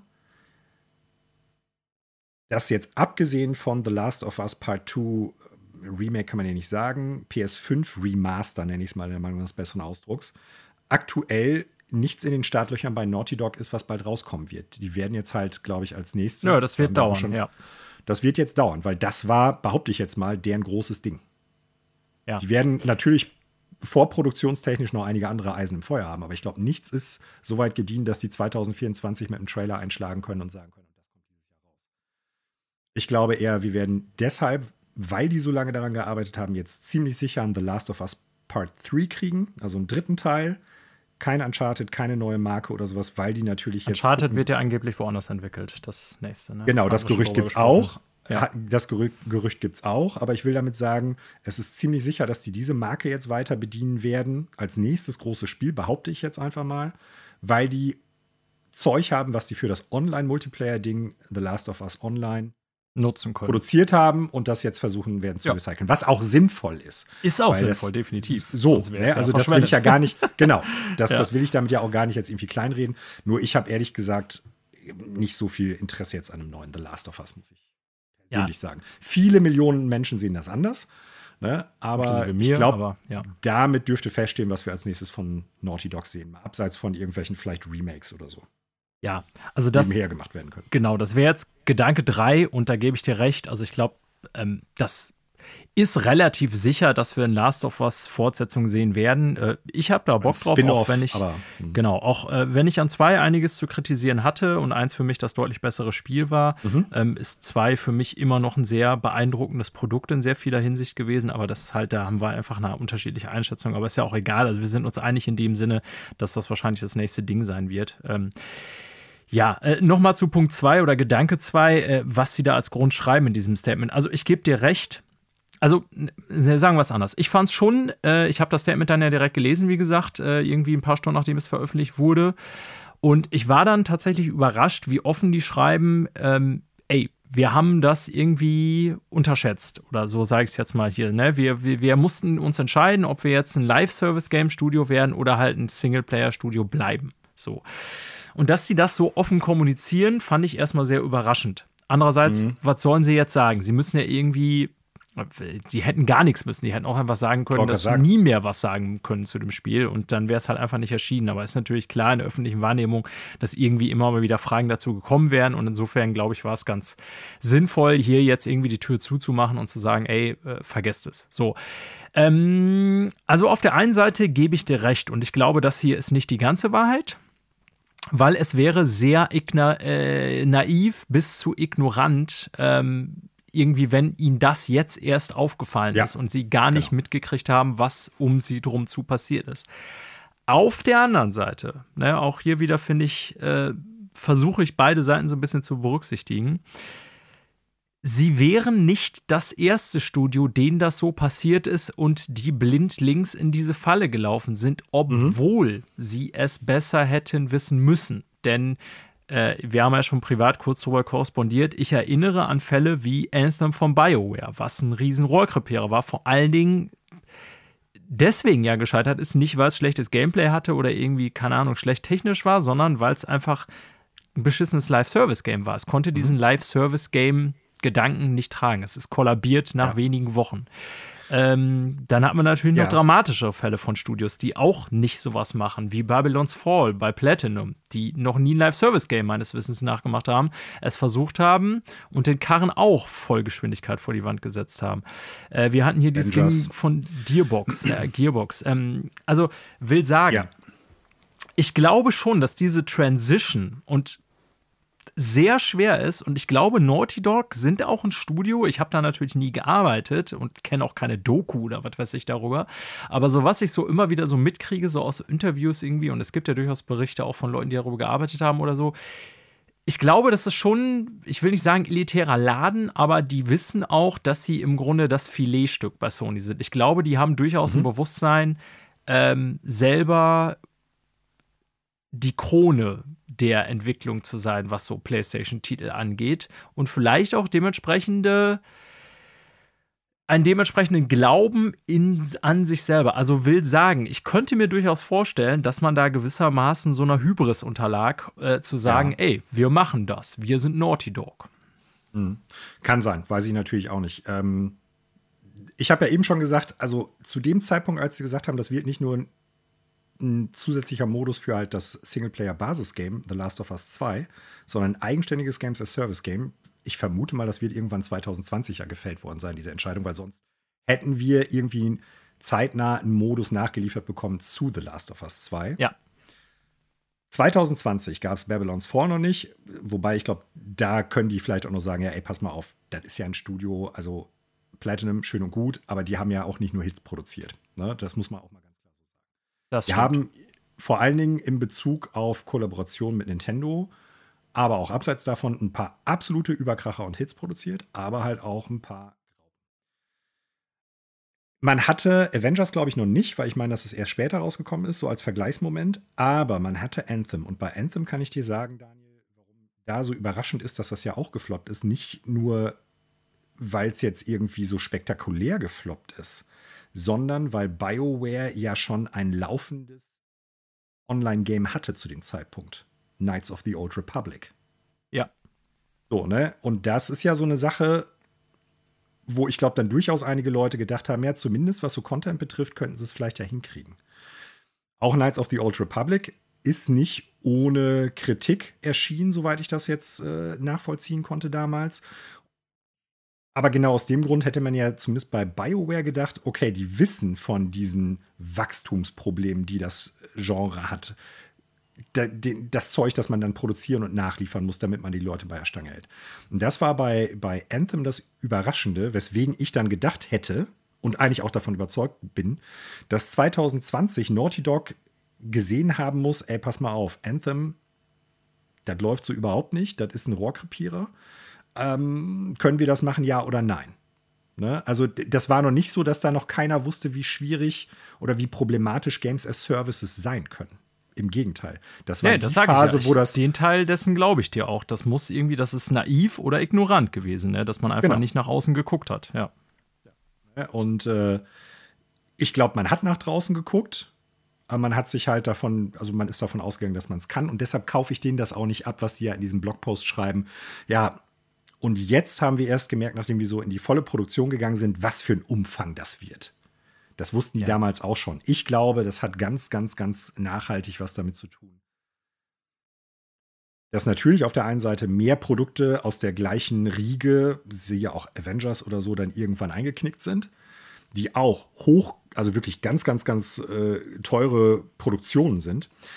Aber auch, dass dann halt dieses Jahr gesagt worden ist: ey, pass mal auf, Naughty Dog, nicht so das Richtige, was ihr da macht. Weder vor dem Hintergrund, das ist euer Ding, das ist das, was ihr könnt, noch vor dem Hintergrund, das funktioniert als Games as Service. Und äh, da glaube ich, wäre es also ehrlicher gewesen, einfach gar nichts zu schreiben. Also für, für mein Empfinden, das muss ja jede Person für sich selber dann halt irgendwie klarziehen, weil ich kaufe in diesem Part absolut nicht ab. Und dementsprechend, glaube ich, ist das so ein bisschen Augenwischerei. Das ist so ein bisschen dieses, Leute, passt mal auf, ihr müsst noch länger auf das nächste Naughty Dog Game warten. Aber wir haben ja einen Grund, warum das jetzt noch nicht kommt der Grund stimmt vielleicht meines Erachtens nach jetzt nicht so richtig hundertprozentig. Und äh, ja, seid uns jetzt nicht böse, dass ihr erst vielleicht in drei Jahren das nächste richtige neue Naughty Dog-Spiel spielen könnt. Naja, ich meine, so, halt, halt mhm. ja, also halten wir es mal zumindest so fest, dass sie ja zumindest insofern, wenn man das mal umformuliert, zugegeben haben, dass sie damit ihre Zeit verschwendet haben und jetzt ja. doch lieber wieder das machen, was sie können. Denn das muss man ja so sagen, liest man aus dem Ding ja doch heraus, dass sie ganz klar sagen, ey, das können wir nicht leisten und wollen wir nicht leisten. So, ne? Und äh, wenn man es weniger freundlich formuliert, ist es eben dieses, wir haben hier unsere Zeit verschwendet, sorry. Äh, summa summarum, ich finde es gut, dass sie, also auch wenn du jetzt zum Beispiel persönlich nicht auf das nächste Naughty Dog Game wartest oder dir da irgendwie persönlich Grundsätzlich mehr, schon, nur nicht äh, notwendigerweise äh, auf The Last of Us. Oder so, whatever. Ähm, ich finde gut, dass sie kein Live-Service-Game machen, denn wir brauchen weniger davon als, statt mehr. So, Punkt. Ich auch so, ja. Ja. Gut, dann kommen wir mal zu einem Studio, mit dem du dich ganz gut auskennst. Das ist eine von den liegen gebliebenen Nachrichten aus der vergangenen Woche, die wir aufgrund ah, der großen ja. Game Awards Episode letzte Woche nicht mit aufgenommen haben. Wir versuchen es auch hier ein bisschen kurz zu halten. Ich denke, du wirst aber ein paar Gedanken dazu haben. Es geht im Nachgang nochmal um die Frage, wie sieht es aktuell bei Bungie aus? Wir hatten vor einigen Wochen schon mal darüber gesprochen dass Bungie durchaus Probleme hat, die Spielerzahlen zu halten in den letzten Destiny-Erweiterungen, die rausgekommen sind, dass da, ich glaube, teilweise Einbrüche von der, vom Umsatz von über 45 Prozent äh, bei der äh, Voraus Vorplanung gewesen sind. Das heißt, die hatten eigentlich einen viel höheren Umsatz erwartet und der war dann 45 Prozent unter dem, was die dann erwartet hatten, was natürlich immens ist. Und dass dementsprechend so die Stimmung im Studio aktuell ziemlich schwierig ist und es da auch einige Leute gab, die das Studio verlassen mussten. Und da gibt es jetzt ein paar Neuigkeiten zu, ein paar neue Stimmen aus dem Studio. Ja. Leider äh, sehr schlechte Nachrichten. Also bei Bungie scheint wohl tatsächlich die Stimmung gerade ziemlich, will ich sagen, auf dem Tiefpunkt zu sein, aber ziemlich frostig zu sein. Ja, da eben natürlich, abgesehen davon, dass jetzt viele Arbeitsplätze leer sind, wo vorher noch Leute saßen, das würde ich sagen, wird in den meisten Firmen irgendwie äh, für ein schlechtes Gefühl sorgen. Ähm, auch die Angst umgeht, dass es das noch nicht war. Und natürlich auch die Leute darunter leiden, dass das Studio echt in Gänze äh, ziemlich rigide Sparmaßnahmen erlassen hat. Ne? Das geht davon, dass bestimmte äh, firmeninterne, firmeninterne Kurse und Angebote gestrichen wurde, die so ein, sag mal, so ein bisschen angenehmeres Arbeitsumfeld äh, sorgen sollen. Es geht darum, dass irgendwie zusätzliche Boni gestrichen wurden, die zu Weihnachten ausgezahlt werden sollen. Übrigens, wohlgemerkt, wir meckern sonst oft über die CEOs und werde ich auch gleich noch tun, aber offensichtlich für alle, also auch die CEOs haben irgendwie auf äh, ja, Boni verzichtet und so weiter. Also ich denke, man kann sich das vorstellen, wenn jetzt, wie gesagt, eine dreistellige Anzahl von Leuten entlassen wurde und da auf einmal Plätze leer sind, plus es werden alle möglichen finanziellen Zuwendungen, Boni und auch noch Angebote, die so, ich sag mal, fürs Mitarbeiterwohlbefinden äh, sorgen sollen, gestrichen werden, ähm, dass das nicht gerade für die beste Stimmung sorgt. Und deswegen glaube ich mir äh, gut vorstellen zu können, dass alles, was hier in dem Artikel ist, in dem Fall von IGN mal ein Bericht gewesen ziemlich deutlich der Wahrheit entspricht. Und äh, mir ja. fehlt nicht viel Fantasie dafür, dass das genau so ist. Und dass die Leute, die da arbeiten, auch verunsichert sind. Und ich schlage den Bogen jetzt mal zu dem Deal mit Sony.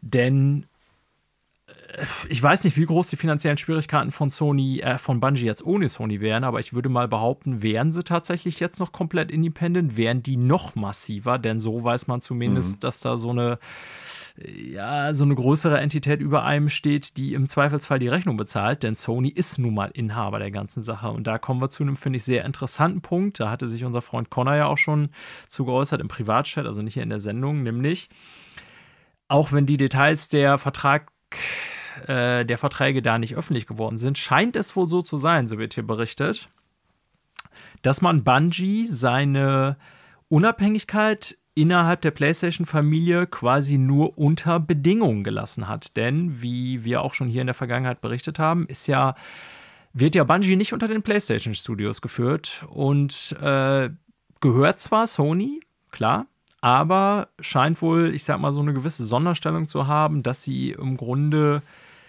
ausgelagert sind aus der PlayStation-Familie, so würde ich es mal vorsichtig nennen. Ähm, Bisschen autonomer Autonomer, genau. So, aber das scheint wohl nur so lange so äh, abgemacht gewesen zu sein, wie man auch seine eigenen Rechnungen begleichen kann, so sage ich das jetzt mal, oder solange man erfolgreich ist. Denn äh, laut hier diesem Artikel von Rebecca Valentine ist es wohl so, dass das Board von Bungie, also ich deutsche das jetzt mal ein mit Vorstand, auch wenn, glaube ich, die juristische Struktur noch ein bisschen anders ist eines Vorstandes ja, in Deutschland. Hattest du schon mal darauf hingewiesen, genau. Genau. Ähm, besetzt wird, das sind fünf Leute, und zwar sind drei von Bungie, das heißt, das ist die alte Bungie-Führungsriege, und zwei sind von Sony, unter anderem auch Herman Halst.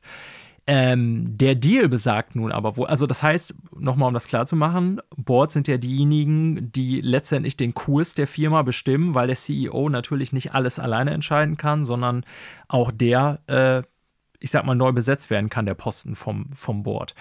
So, und diese Bungee-Mehrheit von drei zu zwei Stimmen scheint aber wohl nur garantiert zu sein, solange man auch finanziell bestimmte Ziele erfüllt.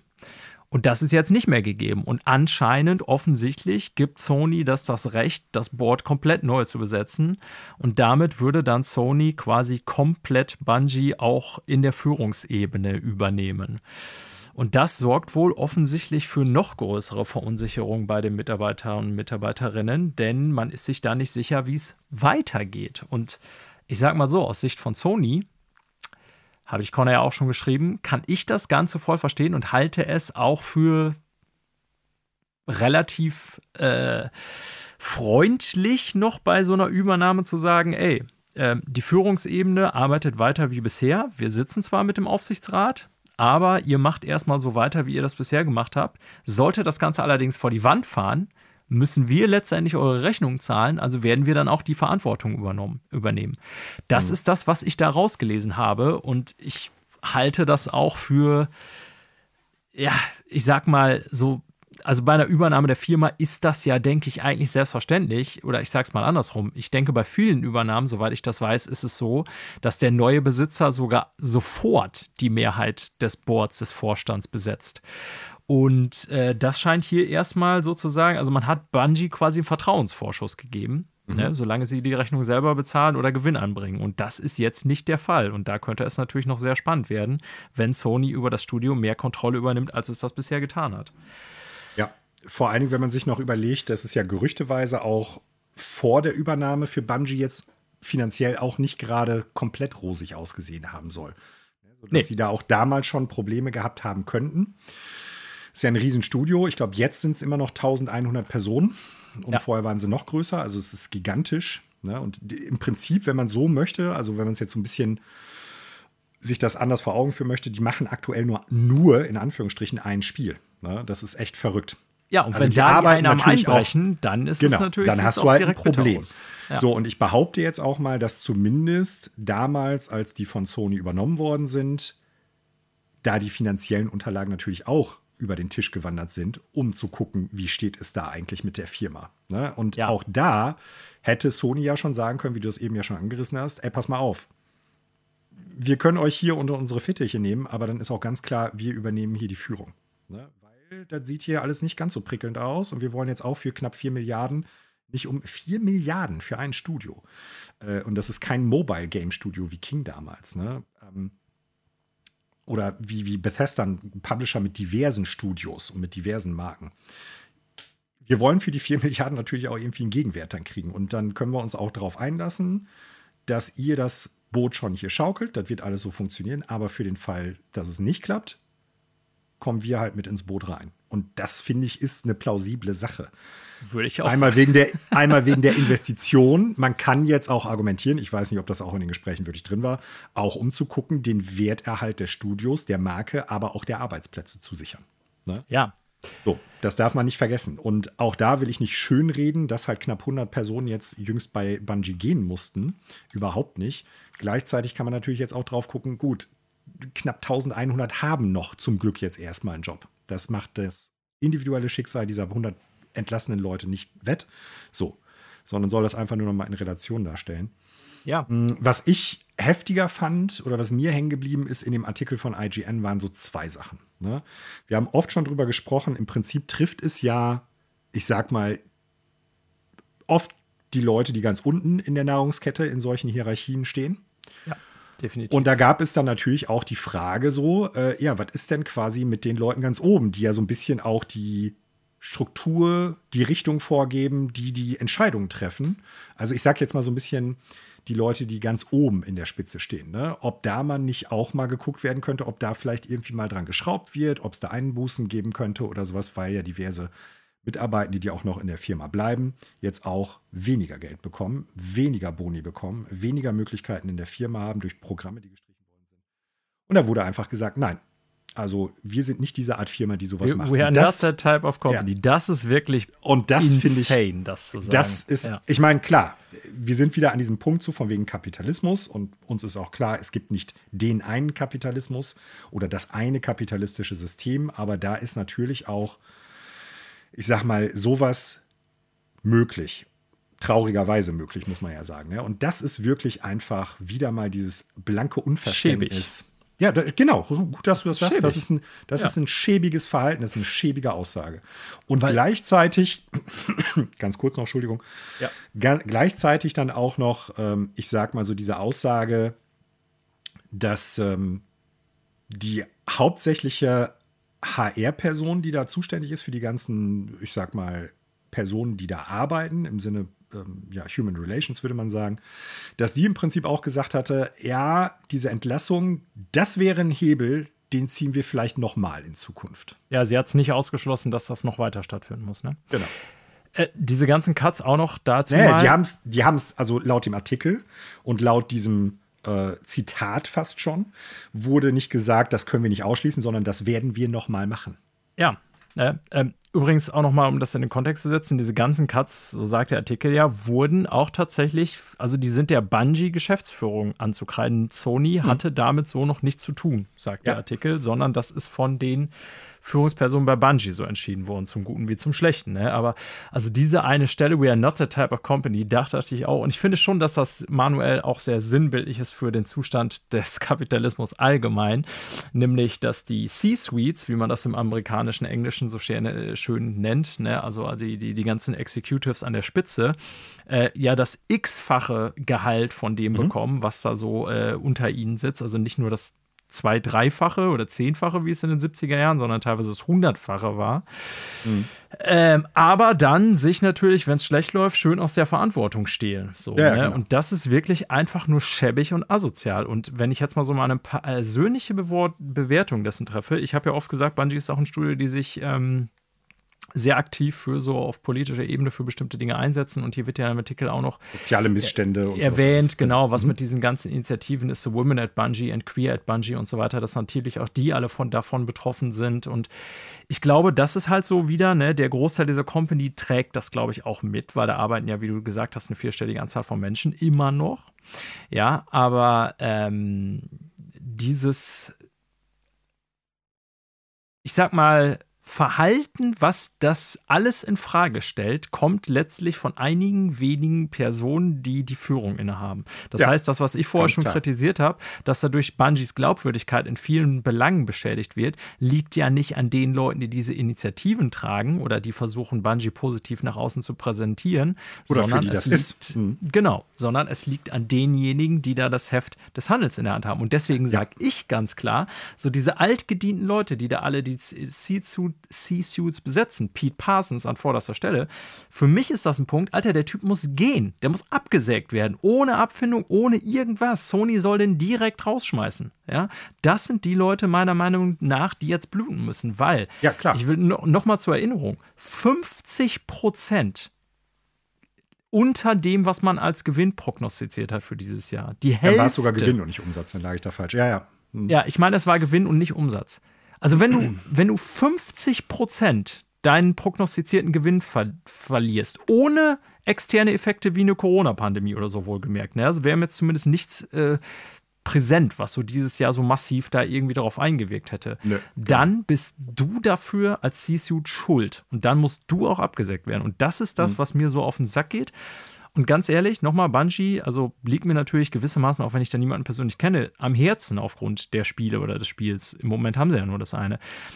Aber das sind so klare Führungsfehler, ja, und dann mhm. müssten die Leute auch, finde ich, dafür bluten. Dass, ja. dass natürlich trotzdem alle anderen zittern hier und dass die Stimmung schlecht ist und so.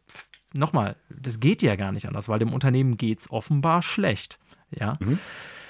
Also ich bin sehr ja. gespannt, was da noch rauskommt, um das jetzt mal so abzuschließen. Aber äh, puh, ja, es. Also Bungie ist ja wirklich schon ein sehr langlebiger Entwickler und vielleicht sind sie auch einfach zu stark gewachsen, weil nochmal, die waren jetzt über 1200 Leute, das ist so ein großes Studio.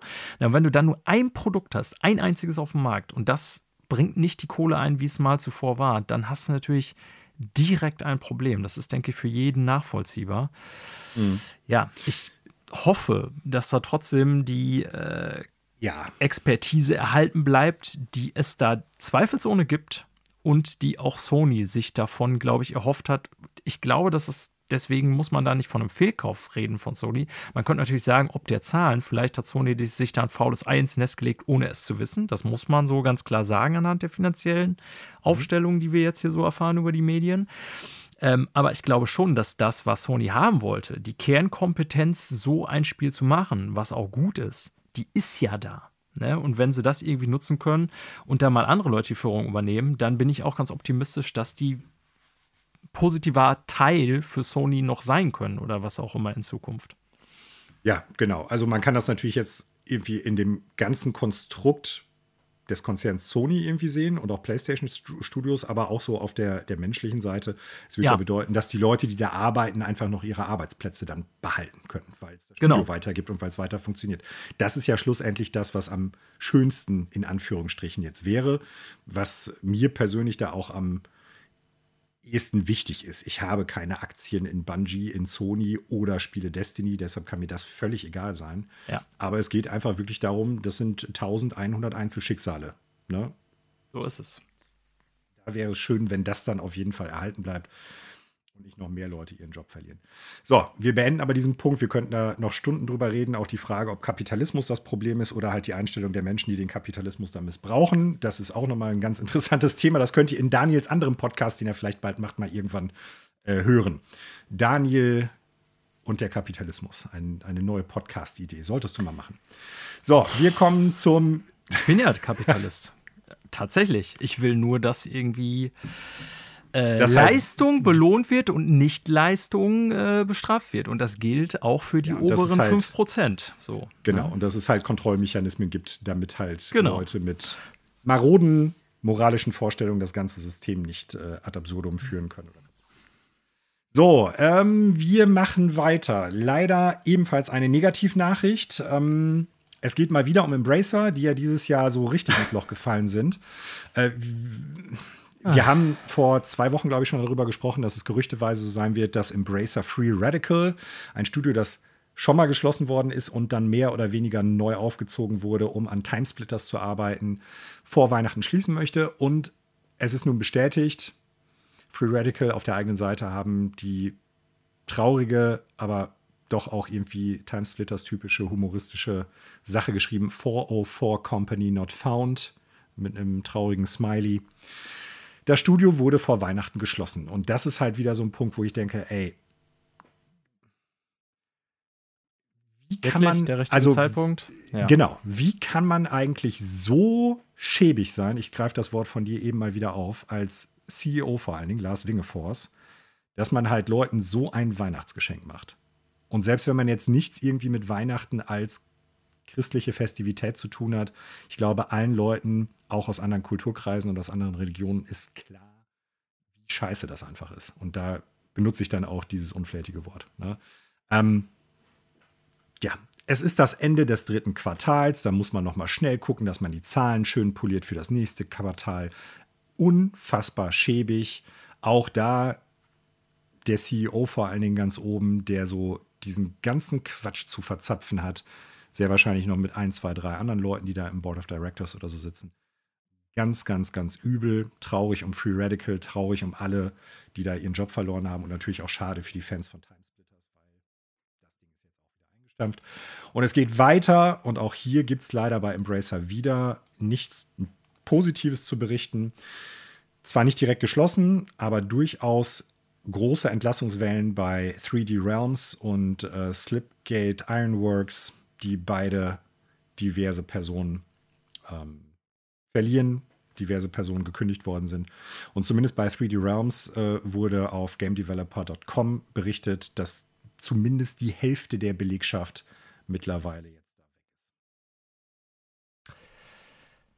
Ja, ich weiß auch zu dem Zeitpunkt gar nicht mehr, was ich dazu sagen soll. Man nimmt das so ja, hin, weil es irgendwie Zahlen sind. Wir können dazu sagen. Äh, genau, aber ähm, ja, wir haben das also Thema Embracer, fast wöchentlich, leider. Ja, fällt in sich zusammen und man ist halt einfach mit Geld, das man nicht hatte, sondern mit Schulden, sehr viel stärker gewachsen, als man sich es erlauben konnte. Und wenn sowas auf Pump passiert, leiden darunter, äh, ne, also es mag auch Studios geben, ich will das mal aus so einer Perspektive betrachten, die gekauft wurden von Embracer, die vielleicht auch unabhängig ihre Probleme gehabt hätten. Ja, und wir wissen nicht, ob alle Möglich. diese Studios wissen unabhängig genau. noch mhm. existieren würden oder ob sie nicht auch sowieso Probleme gekriegt hätten oder aus einer Position der Schwäche sogar gekauft wurden und deswegen mhm.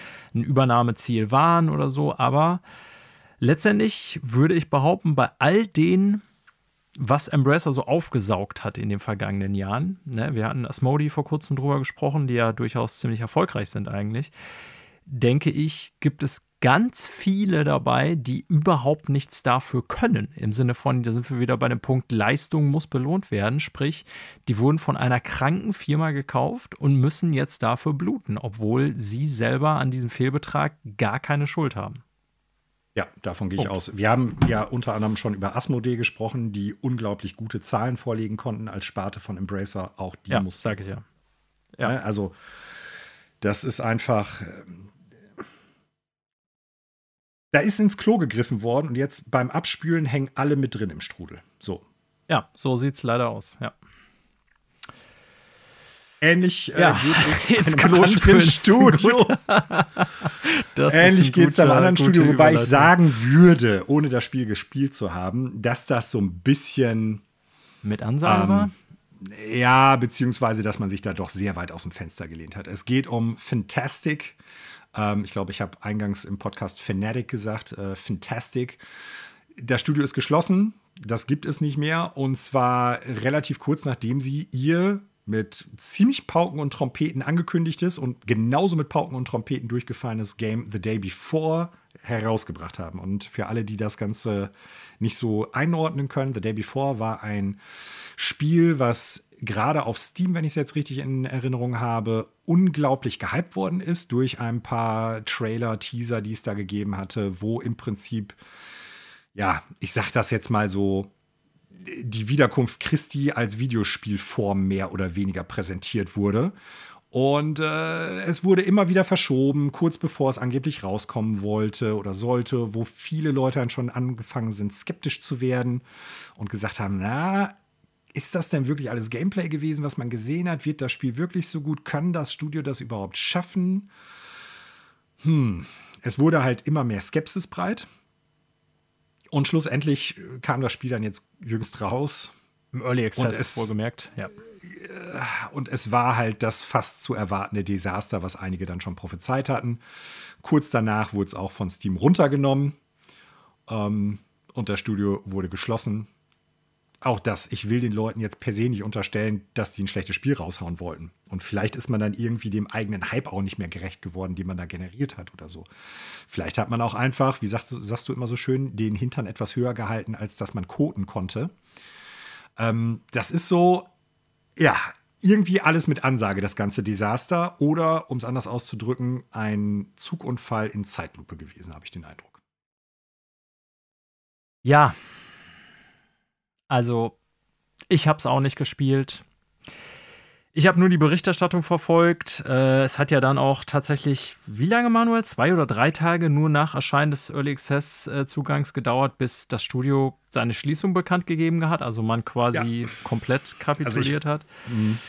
Ähm, man kann tatsächlich in so einem Fall darüber überlegen, ob das nicht alles in gewisser Form geplant war, denn dass das, ich sage jetzt mal wirklich nicht spielbares Produkt, sondern in Teilen wirklich kaputtes Spiel einfach nur ist, äh, das wird denen ja bewusst gewesen sein. Und ich habe jetzt, ich gucke mal gerade so einfach so die YouTube- Treffersuche hier durch, also von so allen möglichen Kanälen über irgendwie GameStar und SkillUp und bla bla bla. Und nicht bei wenigen, so bei so diversen YouTubern ja sowieso, aber ist hier immer wieder die Rede von Biggest Scam. So, ne? Das heißt, ich kann das nicht bewerten. Ich will das jetzt an dieser Stelle hier auch nicht festhalten oder irgendwie das Urteil sprechen oder was auch immer. Äh, aber ich frage mich immer, wenn Leute sowas versprechen auf der einen Seite und dann äh, sowas, wie es ist, und ihr könnt euch die Gameplay-Videos angucken, es ist wirklich ein komplett broken Game. Ähm, wenn sowas dann auf den Markt kommt, dann wissen die das ja, ja. Und die wissen auch um die Diskrepanz. Und da kann man dann natürlich schon überlegen. Also, die haben ja so, so sind irgendwie der, der, ich weiß gar nicht, ob es das Studio selber war oder der, der Head des Studios, ich glaube, das Studio selber war es, einfach so Shit Happens gepostet irgendwie, ne, so als Tweet, was dann irgendwie auch schon natürlich schon wieder ein bisschen despektierlich Ach. irgendwie wirkte.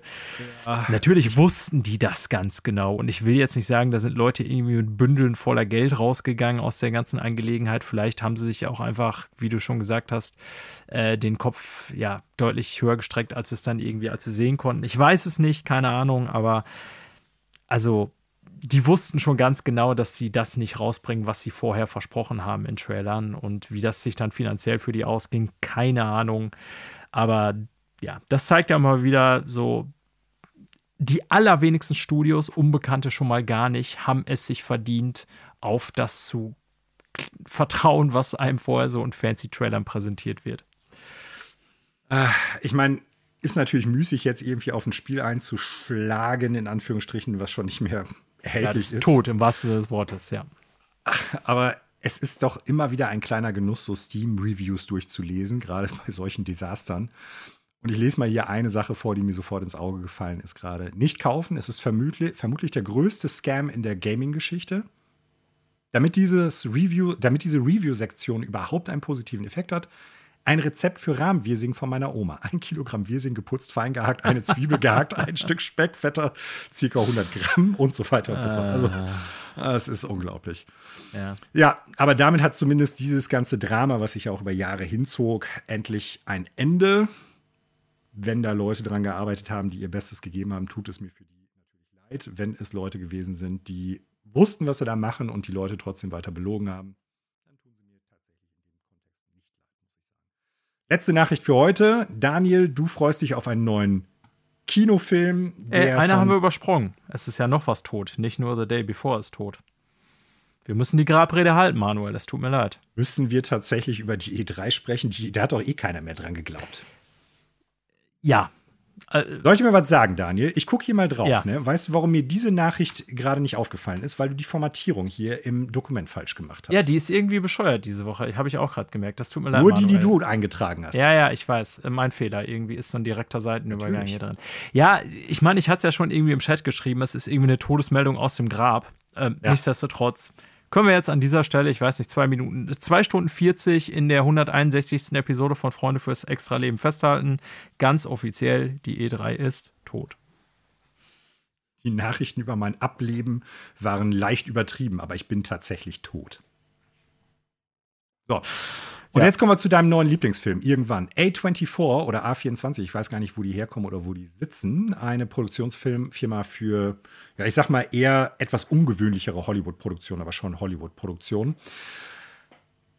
Macht mit welchem von uns beiden absolut geliebten Videospielauteur einen Film? Und welcher Hideo Film Kojima.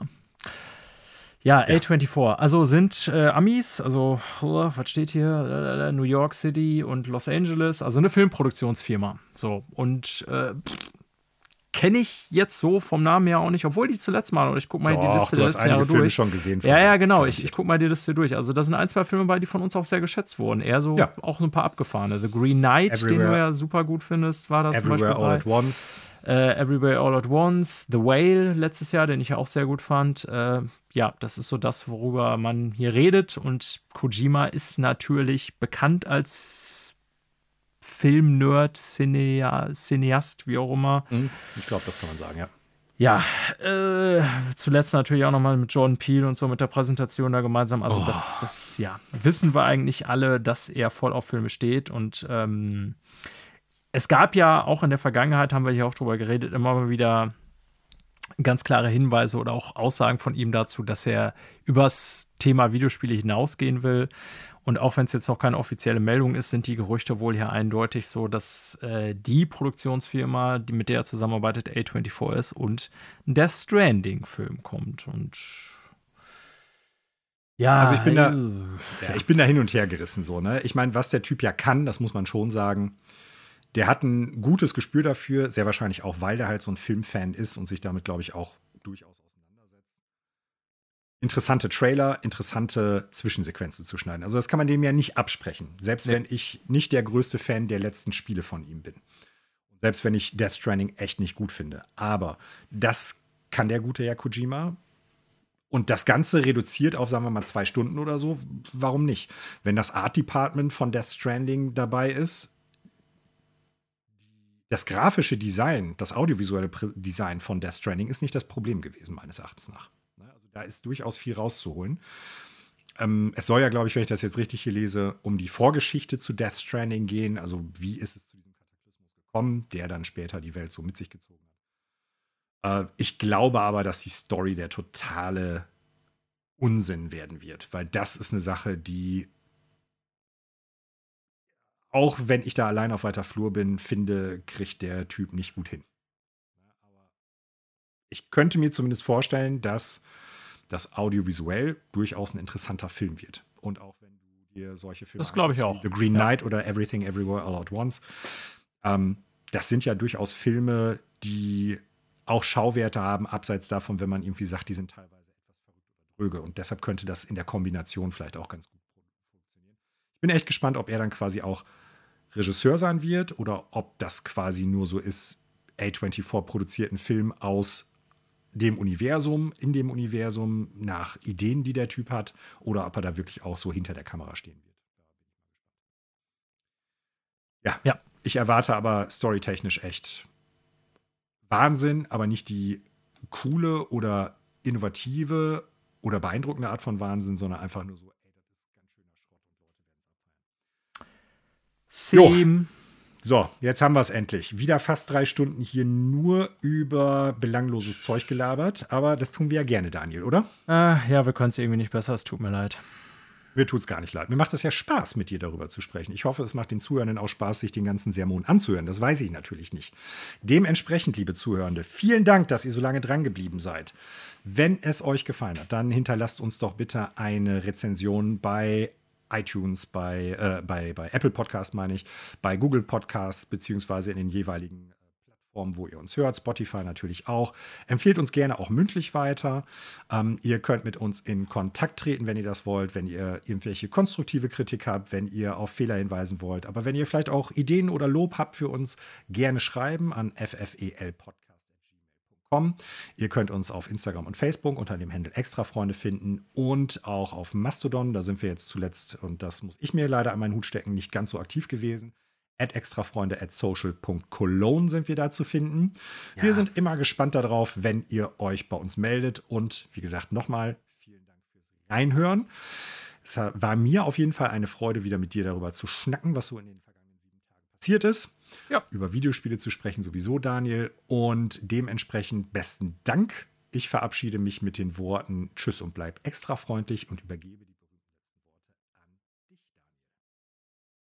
Ja, ich schließe mich all dem an, was du gesagt hast. War wie immer trotzdem ein Spaß. Freue mich sehr auf die nächste Episode, die große Spiele des Jahres Episode ja. in großer Runde. Wird ganz fantastisch. Ja. Ähm, ja, Social aber Media, lang wird's, glaube ich. Lang wird's, ja. Social Media können wir halt nicht, aber wir sind halt alt. Was wollen wir machen? Äh, in ja. dem Sinne, ciao und bis zum nächsten Mal.